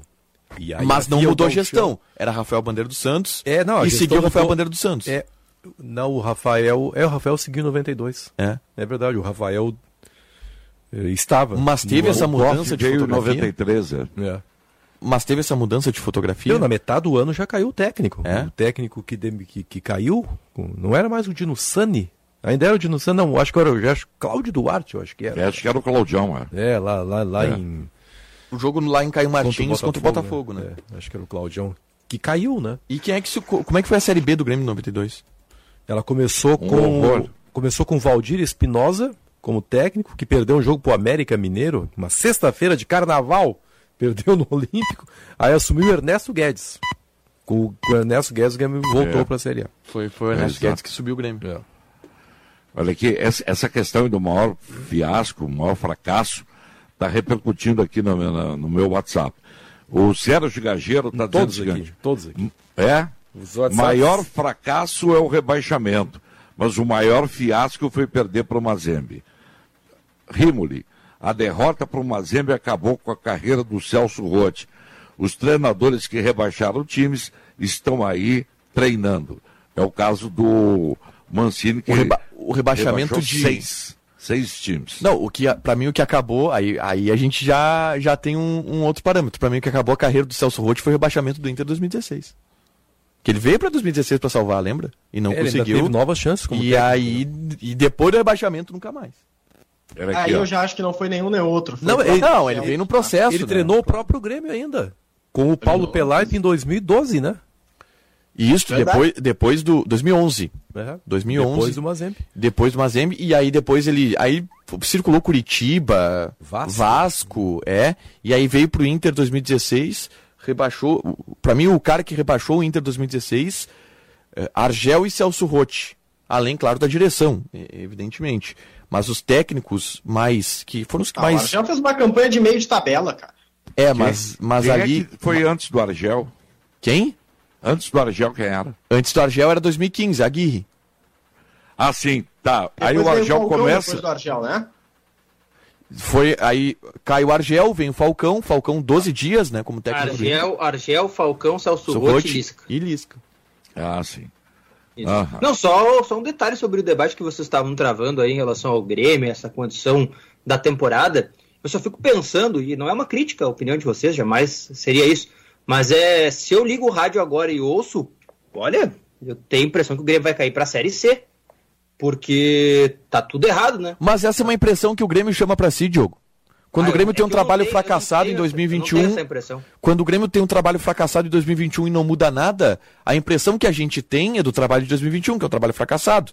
Logo a Mas nem gente tudo- tende a ler Tudo quando as coisas são ruins, tu mudas, Tiger. Se tu muda tudo, às vezes não tá certo. Eu não tô dizendo que nesse caso específico não deveria mudar, só que eu acho que a gente tem que parar, às vezes, de fazer uma análise de que Tá tudo errado? Então destrói tudo. Não, mas Ah, o, errado. Destrói o, tudo então que é mais fácil. Ô, Diogo, tu tem que destruir, tu tem que fazer o melhor pro clube, tá? Tem que fazer o melhor pro clube, ponto. É, pra tu ter o melhor desempenho, pra tu ter o melhor resultado no clube, tem que ter as pessoas mais capacitadas, de fazerem bons trabalhos. A- o que, que a gente analisa? A amostra de Wagner Mancini, Denis Abraão e Diego Serra em 2021. Qual é a amostra que a gente tem? Péssima, né? Horrível. Rebaixou o Grêmio. Não, não, mas é que a Então é natural que a do- gente é tenha a amostra do essa é leitura é o 2022. detalhe. Fala. Eu acho, que- eu acho que está simplificando a amostra do Mancini ao rebaixamento. Não, vamos, vamos pra amostra do Mancini então. Um time absolutamente desor- desorganizado no principal jogo do ano contra o Bahia lá em Salvador. Um time caótico, um time que entregou um- um jogo de uma maneira absurda pro, pro o principal jogo do ano, o principal jogo dos últimos anos É, isso do é Grêmio. verdade, isso é Era verdade. contra o Bahia. Isso eu tô contigo. Um time que estava segurando a vitória e acho que fez um bom jogo contra o Corinthians, melhor jogo da era Mancini, mas que não teve a capacidade de segurar, e aqui a gente está falando de Mas o capacidade. Grêmio teve capacidade quando nessa competição? Não teve por, isso? e por isso caiu o jogo. E Sim, por isso mas caiu. É que a gente tá- tu tem que fazer uma análise do trabalho do Mancini. Sim. Esquece o rebaixamento É e que- pensa o trabalho do Mancini. Mas é o, eu- o- quem é que era o técnico contra o Bahia? Era o, era o Argel? É que se você Não, tudo bem, mas aí tu tá, tem que pegar esse jogo, esquece o fato final, porque o fato final não é culpa dele só. Mas é que ele você- também é culpado. É que se você for analisar o trabalho do Mancini, Mancini é um homem com mais fracassos do que sucessos na carreira. Mas quando Claro. ele veio pra Porto Alegre, ele sabia que a maior probabilidade dele era de fracassar do que acertar. Todo É, mundo sim, sabia até pelo disso. passado dele. Mas se ele veio aqui é o pensando, em, problema. ser, pensando em ser rebaixado, aí já piora a situação do Grêmio ter contratado ele. mas Porque isso não é dá, o pior. É, é que, Diogo, tem que colocar o seguinte: Caio. dava pra tirar o Grêmio. Dava pra tirar. O pior não é isso. O pior é que o Grêmio sabia que o Mancini ia ser o, o Grêmio ia ser o sexto clube rebaixado pelo Mancini. E a história do cara é essa, tia. É? Não tem como, cara. Não tem como mudar. Agora, Benfica, eu observando, ouvindo atentamente o programa aqui, fica claro de que o substituto do Paulette é o Dávila, né? E o do Sinote é o Tiger, hein? Isso aí. Meu Deus, eu diria que o Tiger, falar. Eu diria que o Tiger é o substituto dos dois. Ele tá numa dupla função, Marco Antônio. A dupla, sigam. A dupla. Que vontade, hein, Tiger? Que disposição, hein? Não, não, não vamos deixar branco, Marcão. Vamos, vamos, Não, vamos, ele, falar. se entrega, viu, Marcão? Se entrega, né? Ele se entrega, ele se entrega. Meu amigo Iroir está dizendo que o maior fiasco da história do futebol foi. Olha, nem foi o rebaixamento, foi os jogadores presos na Suíça do time do Grêmio. Lá em. Isso é um outro tipo de vexame, né? É, lá em já é crime, foi né? isso, hein? Aí já é. 87. É, já estamos falando de outra turma. É. Não, mas cada um tem uma opinião sobre esse processo aí, né? Sobre o que foi pior, o que não foi pior, né? Não há dúvida disso. Muito bem. Agora, para amanhã, para amanhã é o time titular do Internacional, né? É. Ou É. quase é a tudo informação do Rossi aí. É pra ser todo titular, é pra ser o que o Inter tem de melhor, até porque esses jogadores vão de avião pra Erechim, né? Então, aquela distância que se tinha entre Porto Alegre e Erechim de ônibus, que é tão cansativo assim, e eu já fui e é cansativo mesmo, né? Não tem. Então é tranquilo, vai ali, viaja, joga e volta. Não vai atrapalhar a pré-temporada em nada. Claro que o jogo não vai ser fácil, né? O Ipiranga é time de Série C, vai fazer jogo da vida, o estádio deve estar cheio. Então, assim, não é barbadinha. Né? É, Talvez seja um dos É. jogos, hum, não mais difíceis, mas um dos tão difíceis que o Inter vai enfrentar nesse campeonato É gaúcho. O que o Inter transformou em difíceis, né? Nesse campeonato gaúcho. vai jogar pelo lado direito, o Bosquilha, né? E o David É, pela o- esquerda. É isso aí, é onde eles jogaram contra o União Frederiquense. Até depois inverteram no segundo tempo, né? Mas a tendência é essa. É, não, o- contra o União Frederiquense começou o Bosquilha pela esquerda e o, e o David E o pela direita. David pela direita. É. Ah, é verdade, é, É, verdade. eu- O meu, dire... meu direita e esquerda é uma É. coisa. Eu prefiro complexa. o Bosquilha Mas vocês pela esquerda. vocês estão certos. Eu prefiro o Bosquilha pela esquerda, sabe por quê, Benfica? Porque o, o Cacique testou uma movimentação contra o União que eu achei interessante. Ele adianta o Moisés, que é um cara que dá mais dá mais fundo que o Heitor, né? É, é, ele adiantou o Moisés, ele segurou o mercado, que naquele momento jogou de lateral direito, e ele desceu um pouco o Bosquilha. Em muitos momentos a gente via o Bosquilha negociando, como falava o, o Luxemburgo, Luxemburgo. com o Liseiro, com o Edenilson, E ali numa faixa de meio campo. função, né? É, ele, Ele sabe, sabe sabe. fazer Ele é um, Ele é um associ- cara de muita habilidade. né? associativo, como fala o Cacique Medina, né? O melhor Inter é o, é o Inter do segundo tempo contra o Juventude, né? E esse melhor Inter tem o Bosquilha tendo uma atuação muito boa. Sim, pelo lado esquerdo. E até não entendi exatamente a razão da substituição dele e a do próprio Maurício, foi quando caiu tecnicamente o internacional. Então eu gostaria de ver de novo o Bosquilha pelo lado esquerdo. Vai ter uma oportunidade. E o David pela direita, mas é, é que a direita também não é. É, mas eu queria ver o pro David pela esquerda. Eu não gostei do David na primeira partida. Não, não achei que ele Eu achei bem. ele que ele tentou, mas ele estava um pouco ainda desembocado. Eu acho que o David e o Wesley eles sofreram do mesmo mal, a falta de encaixe no meio-campo do Inter. Eu achei os atacantes do Inter muito isolados nesse primeiro jogo, sabe? Essa tentativa de encaixe não deu muito certo. Mas daí sobra para eles, né? Que ou se, se sacrificam e buscam o jogo, como fez o Wesley, ou então morre a míngua, como foi o David. Pois é. É, mas falta, falta, e a gente debateu isso ontem aqui, eu acho que vale colocar de novo, essa questão da armação, né? Porque o Tyson, eu, eu gosto do Tyson nessa função, tentando armar o jogo, tentando construir, mas eu sinto assim que ele tá órfão, ele tá sozinho. Ele tá devendo. Eu não, não acho que ele esteja só devendo, ele tá devendo, eu concordo contigo, mas eu não entendo que ele esteja só devendo, eu acho que ele tá órfão de parceiro. Os parceiros dele não estão ajudando, assim, não estão contribuindo na construção. A ideia do Medina com Lisieiro e Edenilson, por exemplo, contra o União Frederiquense, era para ajudar o Tyson nisso, era para a bola sair mais redonda de trás, para haver construção lá da defesa, para chegar nele, para ele não ter que construir tudo. Não teve isso contra o União Frederiquense. Claro, é o terceiro jogo do campeonato, eu sei. Não vou cobrar que o Inter esteja numa mecânica perfeita, mas eu sinto que o Tyson tá órfão desde 2021. Ele tá precisando de parceria, tá sem parceria. E aí não é qualidade técnica de jogadores, porque eu acho que os jogadores têm técnica.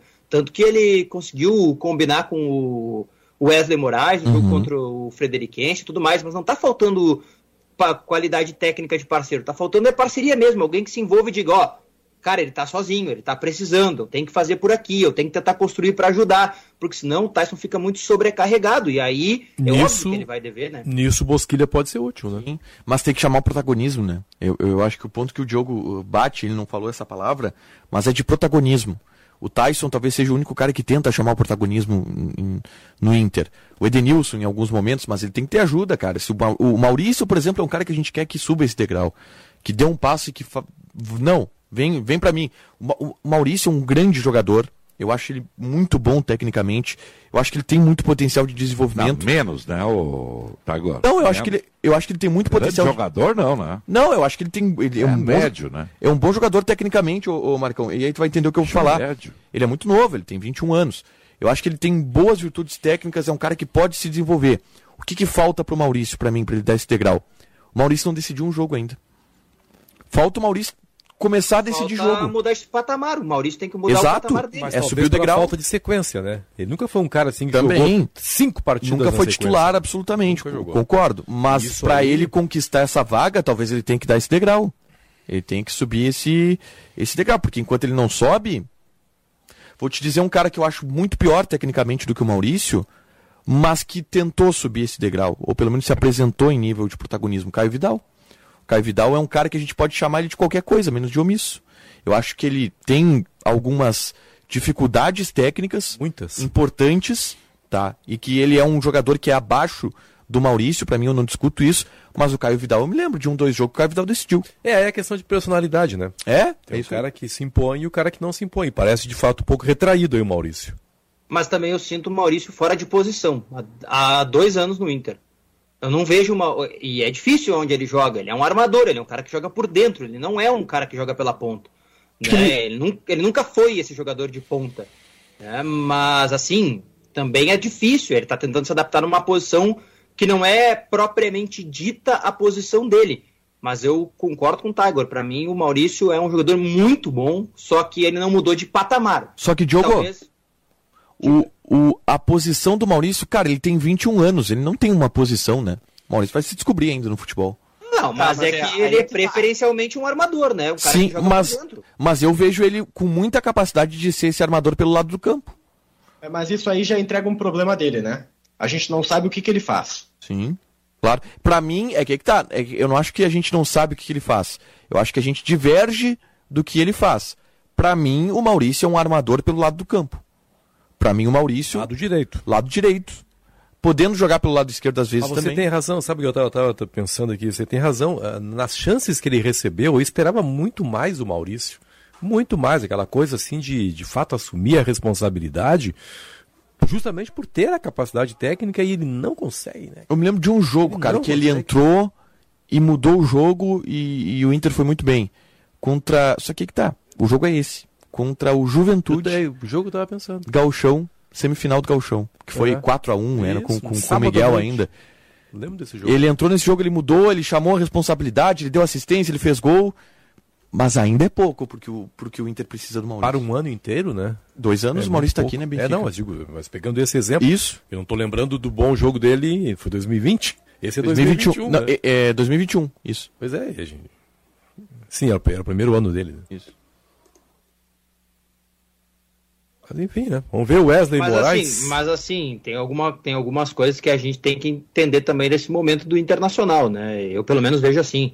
Terceiro jogo, é, muito, quarto jogo agora, quanto o Ipiranga, né? Nós temos três análises apenas, mas muitas alterações, tentativa de colocação no esquema. O Maurício, por exemplo, que é o cara que a gente está citando, ele já perdeu a vaga, né? Com a chegada do David, o que mostra claramente para mim, pelo menos, que ele estava se colocando apenas nessa função para ocupá-la de alguma maneira até o David chegar, quando o Inter acaba de anunciar a renovação contratual de Edenilson até o final de 2024. Opa! O Esporte Clube Internacional comunica ter chegado a um acordo para renovar o contrato com o Meia. O vínculo foi prorrogado por mais um ano até dezembro de 24. Vestindo a camisa colorada desde 2017, Edenilson foi escolhido para cinco seleções do Campeonato Brasileiro e nas últimas duas e recebeu suas primeiras convocações para a seleção brasileira em 2021. Sabe que Pelo Inter são 254 jogos, 38 gols e 31 assistências. Tomara que seja um Edenilson menos emburrado, né? A partir de agora, né? Se ele É, estava mais esperando. entregue, aí- né? É, porque o Edenilson está muito abaixo daquilo e isso se reflete. A gente estava analisando aqui o desempenho do Tyson, essa solidão do Tyson. Isso se justifica também pela omissão do Edenilson. Né? Mas Se era, outro se era aumento salarial que ele queria, ganhou. É, agora Tem, tá um- resolvido. tem outro né? ponto do Edenilson que me gera curiosidade, que é a mudança de posição e como ele vai reagir a isso. Porque o Edenilson ele Ah, vira verdade. esse jogador de seleção brasileira jogando pelo lado do Mais campo. aberto. É. Agora ele volta para uma tarefa que ele já fez, já fez muito bem, é verdade, ser um volante, né, ser esse jogador por dentro. Só que assim, o ápice da carreira do Edenilson no Inter é sendo um atleta aberto. É, Será mas- que isso não vai impactar diretamente no rendimento dele, até na Sim. capacidade dele de, de interagir com essa articulação e ser um cara decisivo lá Pode na ser, frente? pode Será ser. que não é isso que deixa ele emburrado? Vamos falar de- depois do intervalo sobre isso? Pode ser? Você Aí manda. fica- é. Vamos fazer um intervalo. Não é que o Benfica, quem manda é a Michele, né? Ela manda dizer, olha o comercial, olha o comercial. tá bom. Ela é a. Como é que é o nome daquela produtora que o Faustão tinha? Parisi? Lucimara Parisi? Lucimara Parisi. Ela é a minha Lucimara Parisi. Ela fala. E aí eu. Ô louco, vamos pro intervalo. Já voltamos com os debates do apito final.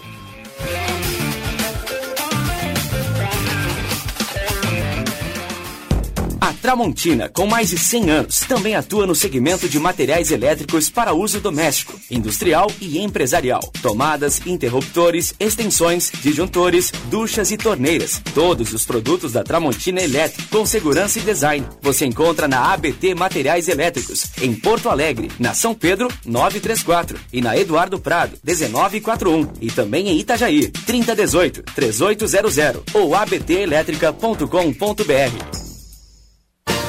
Dúzia de cacetinhos, dúzia de bergamotas, só aqui na nossa terra. Que nem o Trilegal, que nesse domingo é especial, com uma dúzia de carros. São 12 Fiat Mobi e mais 30 prêmios de 5 mil reais. O Trilegal é só pra quem é daqui. Muito mais chances de ganhar. Trilegal Especial. Você ajuda a pai e concorre a uma dúzia de carros de uma só vez. Aí é? Trilegal. Conta de luz alta nesse verão? Economize já! Só na Espaço Luz você tem energia sustentável, com qualidade e garantia. Na praia, no campo, na sua empresa, aonde você estiver. Pensou em energia solar? Pensou Espaço Luz. Mais energia nesse verão, só com a número 1 um em energia solar no Rio Grande do Sul. Acesse espaçoluzenergia.com.br e saiba mais. Minuto Simers. O Sindicato Médico do Rio Grande do Sul atua em prol da proteção, saúde e da valorização aos médicos, através da defesa política, jurídica, contábil, ofertas e serviços totalmente especializados aos médicos. Associe-se ao Simers e tenha qualificadas facilidades em sua vida profissional e pessoal. Ligue 51 30 27 37 37. Simers. Defender os médicos é defender a saúde. Faça chuva ou faça sol, a linha de proteção facial gel creme da Australian Gold é indispensável na rotina de cuidados com a pele. Além da alta proteção, a Australian Gold possui toque seco, é resistente à água e ao suor e é vegana. Para garantir um bronze protegido e douradouro, conheça também toda a linha Spray Gel. Aproveite agora mesmo as ofertas exclusivas na Panvel de toda a linha Australian Gold, disponíveis nas lojas ou no app. Verão Panvel. Bem você, você bem. Verão Kaizen Car Center. Em fevereiro, você escolhe a vantagem para comprar seu carro. Na Kaizen Car Center, você encontra os melhores seminovos multimarcas e ainda escolhe a melhor condição para levar seu carro. Prazo, bônus na negociação, super avaliação na troca ou carros selecionados abaixo da FIP. Você escolhe. Edu Chaves 330. Juntos salvamos vidas. Rádio Bandeirantes. Fechada com você. Fechada com a verdade.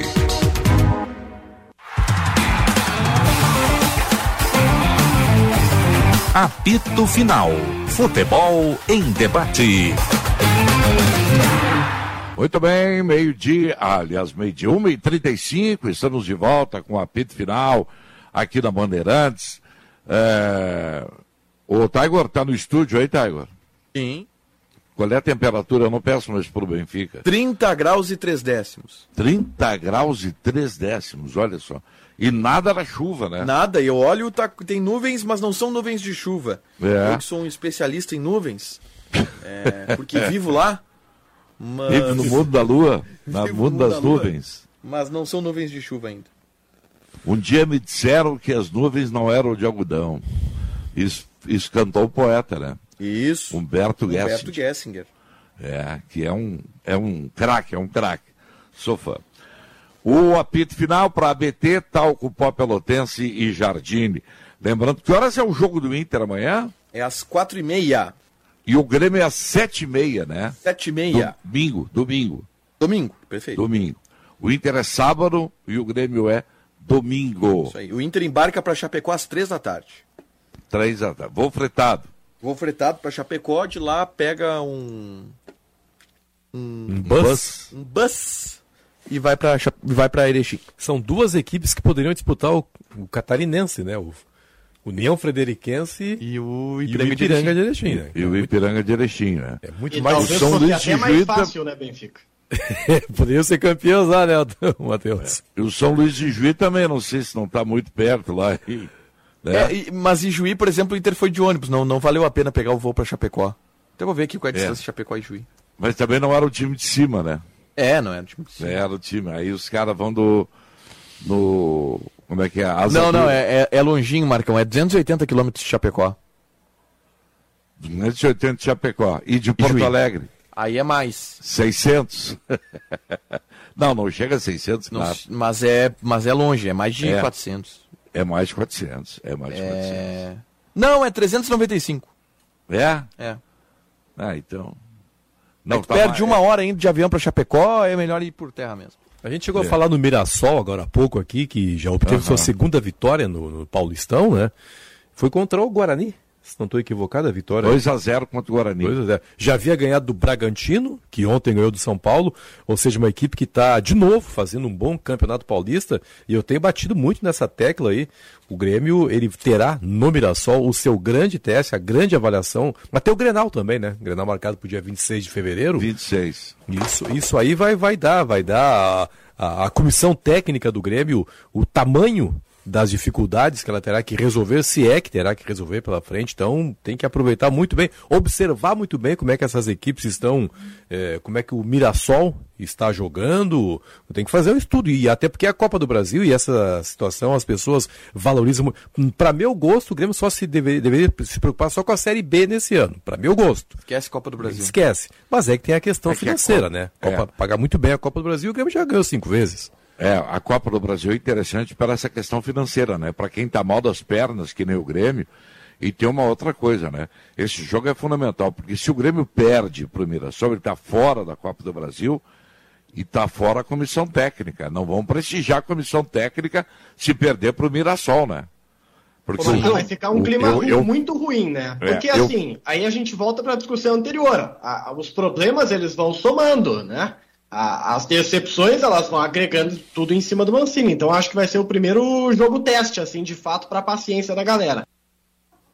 Olha só a informação que o nosso colega, o Venê Casagrande, acaba de Aham. dar, e eu tô tentando confirmar alguns detalhes aqui, mas a informação que ele deu é a seguinte: Inter e Vasco estão trocando atletas.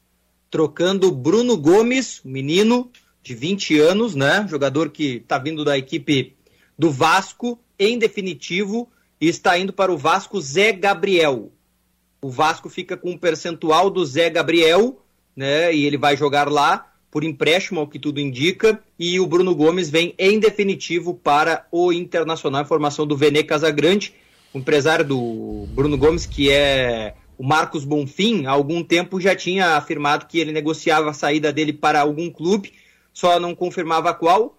Ele optou em né, não conversar com a imprensa, até tentei uma ligação para ele agora aqui em meio ao programa, mas não atendeu. Estou tentando outros detalhes, mas esse menino Bruno Gomes, 20 anos, volante, já estava na pauta do É Internacional. bom há algum jogador, eu não, não conheço esse jogador. Ele é bom, Marcão. Ele é, ele é novo, né? 20 anos, mas eu vi bons jogos dele com o com, com, com Vasco. Ele o é um. Red Bull Bragantino queria ele Isso. há não muito tempo atrás. Ele é bom jogador, sim. Ele é- ele- ele não tá estilo ficando no Yuri, Vasco. né? Como que é? Promessa estilo Yuri Alberto, assim, ó, uma, É. uma oportunidade É, de mercado que tu contrata, né? O, o, o Bruno Gomes, ele não é tão alto, tá? Eu até vou pesquisar a altura dele aqui. 1,75, mas, achei 1,75, mas ele é muito. E, e aí o Benfica já não vai gostar. Mas ele é estilo Matheus Henrique. Ele é estilo. Ele é volante, né? Ele é, volante, Internacional segundo volante. volante. Mas pelo menos E se- muda. Se a, se a ideia do Internacional é mudar a, essa característica do, do volante, ele, ele é diferente do Dourado, por exemplo. Claro, Não, mas bem o diferente. Inter já tem o Lisieiro, né? Que é diferente do Dourado. Sim, já tem o Liseiro que é diferente do Dourado. Isso Tá, aí. então isso significa que vindo esse rapaz aí, o Gabriel do Corinthians não vem mais? Ah, eu acho que é um ou outro. Eu né? acredito que sim. Eu acredito É, que até sim. porque o negócio com o Gabriel lá tava assim, travado para não acontecer, porque o Gabriel pediu para esperar e o Inter não tem, né, não quer esperar tanto assim, quer fazer essa repaginação do elenco o mais rápido possível, apesar de admitir externamente que tem tempo, é um ou outro. Não, vai, não vão contratar dois volantes, com certeza. Então nós temos uma notícia maravilhosa aqui, né? Porque o Inter se livra de contratar o Gabriel, que é um volante que está chegando aos 30 anos, normal, um volante faltoso, que não ia agregar muita coisa, e contrata pelo menos um menino que é uma promessa, que pode dar muito certo, porque já mostrou qualidade. Eu acho o Gabriel bom jogador, tá? Mas entre Gabriel e Bruno Gomes, eu prefiro o Bruno Gomes pelo fator idade, porque é o valor. O, o Inter é, consegue mais um jogador que pode ali na frente render dinheiro, como foi Maurício, como foi o próprio Yuri Alberto, tem o Johnny. O Inter tá conseguindo montar uma base de jogadores que pode dar retorno financeiro ali na frente. Agora, ele, ele, ele vai, o Johnny vai acabar se impondo ele. Se a ideia realmente é ter um volante com maior capacidade de marcação e que saiba fazer o segundo movimento, o Johnny é melhor que ele. Sim. O Johnny faz isso melhor do que ele, mas eu. Eu acho que, eu acho que o Johnny faz principalmente melhor, Benfica, o primeiro movimento. Eu acho, eu, eu gosto muito do Johnny como primeiro volante, Também gosto. Mas roubando bola. É, é- é um jogador que, apesar da compleição física, ele ganha divididas, ele ganha duelos individuais. Eu, eu, eu, eu sou um, eu, eu, def- eu sou um defensor do Lindoso, tá? Eu não acho o Lindoso essa porcaria toda que, que muita gente acha. Eu acho que ele é um jogador útil, acho que é um jogador bom. Mas, dado o planejamento da maneira que está agora do Internacional, foi um erro renovar com o Lindoso. Sim. Tem que mudar o perfil do, do- do seu meio de campo E internacional. porque tu já tem um perfil bom agora, com Lisiero, com Bruno Gomes, com Johnny, se o Dourado não ficar, aí não tem o Dourado, mas já tem um, um bom número de jogadores e de boas características ali no meio campo. O Inter parece que tem medo de se livrar de alguns jogadores, cara. Eu não sei, há um compromisso, é uma coisa quase que. Conseguiu, se, livrar, conseguiu se livrar do Lomba, do, do Saravia, do Lucas Ribeiro, do, do Guerreiro, que foi bom, mas faltou ainda. Agora o Zé vezes aí- Gabriel, né? Porque o contrato estava Zé Gabriel encerrando. agora. É, mas o Lindoso do também estava encerrando, só. né? O Inter renovou com o Lindoso. Sobre essa questão do Lindoso, pelo que eu fiquei sabendo, essa renovação de um ano com ele foi no intuito de fazer parte desse processo mesmo de transição do elenco, tá? O Lindoso ficava para compor o elenco agora, o Inter ia buscar outros volantes no mercado, ele tinha essa ciência, ia compor o elenco, ele fica nessa composição, mas na finalização, assim, na troca do elenco como um todo, o contrato é menor para que justamente quando o fim dessa temporada chegar, ele deixe o Internacional. E aí o Inter vai ter uma nova safra de volantes, né? Porque tem o Johnny, tem o Lisiero que tem contrato de empréstimo, mas tem um passe fixado que o Inter colocou para tentar ficar com ele em definitivo se ele responder. Aí traz o Bruno Gomes agora e ainda tem meninos que podem ser aproveitados, como é o caso do Matheus Dias, que agora foi para Copa Libertadores Sub-20, né? Ele foi liberado para tal, ele e o goleiro Anthony, mas tu vê que tem uma nova linhagem de volantes aí, sempre lembrando que o Dourado é um jogador que, se vier uma proposta para sair, ele sai. O Internacional já deixou bem claro isso nos bastidores, ele não permanecerá. Qual é o tipo de interesse que o Inter dá ao gauchão, Taigo? Pro gauchão, o Inter quer ganhar o gauchão. O Inter quer ter no gauchão a perspectiva de retomada de espírito vencedor. E por isso, D'Alessandro, se tem a ideia de que vai ser muito importante, a presença dele aqui pode motivar o time a querer ganhar o gauchão e, e, e traz um ingrediente extra. Eh, mas, em termos de ambiente do gauchão, é isso. Além de usar como pré-temporada. E essa fala já foi utilizada pelos dirigentes do Internacional. O Inter vai rodar todo o elenco no Campeonato Gaúcho. A gente viu isso em Ijuí. Mas o Inter, sim, em- na parte final, por exemplo, vai priorizar para ser campeão do Campeonato Gaúcho. É um, é um dos grandes objetivos. É, mas é, mas tá na hora já de começar a mostrar um futebol que o credencia ser campeão gaúcho, né? Embora, embora a gente sabe das enormes dificuldades do Grêmio aí, mas não, eu não consegui ver até agora, eu sei que é muito cedo ainda no Internacional, alguma coisa diferente daquilo que foi executado e me surpreende isso, porque o técnico Medina, pelo menos do ponto de vista comportamental, é, com- é o completamente diferente do técnico Aguirre, mas ele ainda está as ideias do futebol eh, de, de, de- de- como é que chama de amplitude, de jogada pelos lados do campo, ele não conseguiu colocar em prática ainda, isso me surpreende. Ele está usando armadores pelos lados do campo. Talvez com. Mas eu, eu, eu tenho gostado muito É, do ele, movimento também dele. não tem, ele também não tem todas as opções à disposição que se imaginava no início, né? Ele não vieram os tais pontas, né? Veio o David só. O lateral que ele quer tá chegando ainda, né? E tá claro para mim nessas três primeiras rodadas que ele tá fazendo uma análise de todos os jogadores. Eu, honestamente, não esperava, né, que a gente pudesse ver qualquer grande novidade nesses três primeiros jogos. Acho que o Inter só tá confirmando que se atrasou demais, né? E isso tá refletindo Isso no sim. trabalho. Isso atrasou demais a chegada do, do, do cacique, a chegada de reforços. Então eu também tô mais ou menos nessa linha de que o futebol do Medina só vai aparecer um pouquinho mais pra frente. E aí não é por culpa dele, mas é por culpa da, da logística, do planejamento que a direção acabou executando. E a competição que o Inter quer ganhar só começa em abril, né? Pro Inter, que é a Sul-Americana.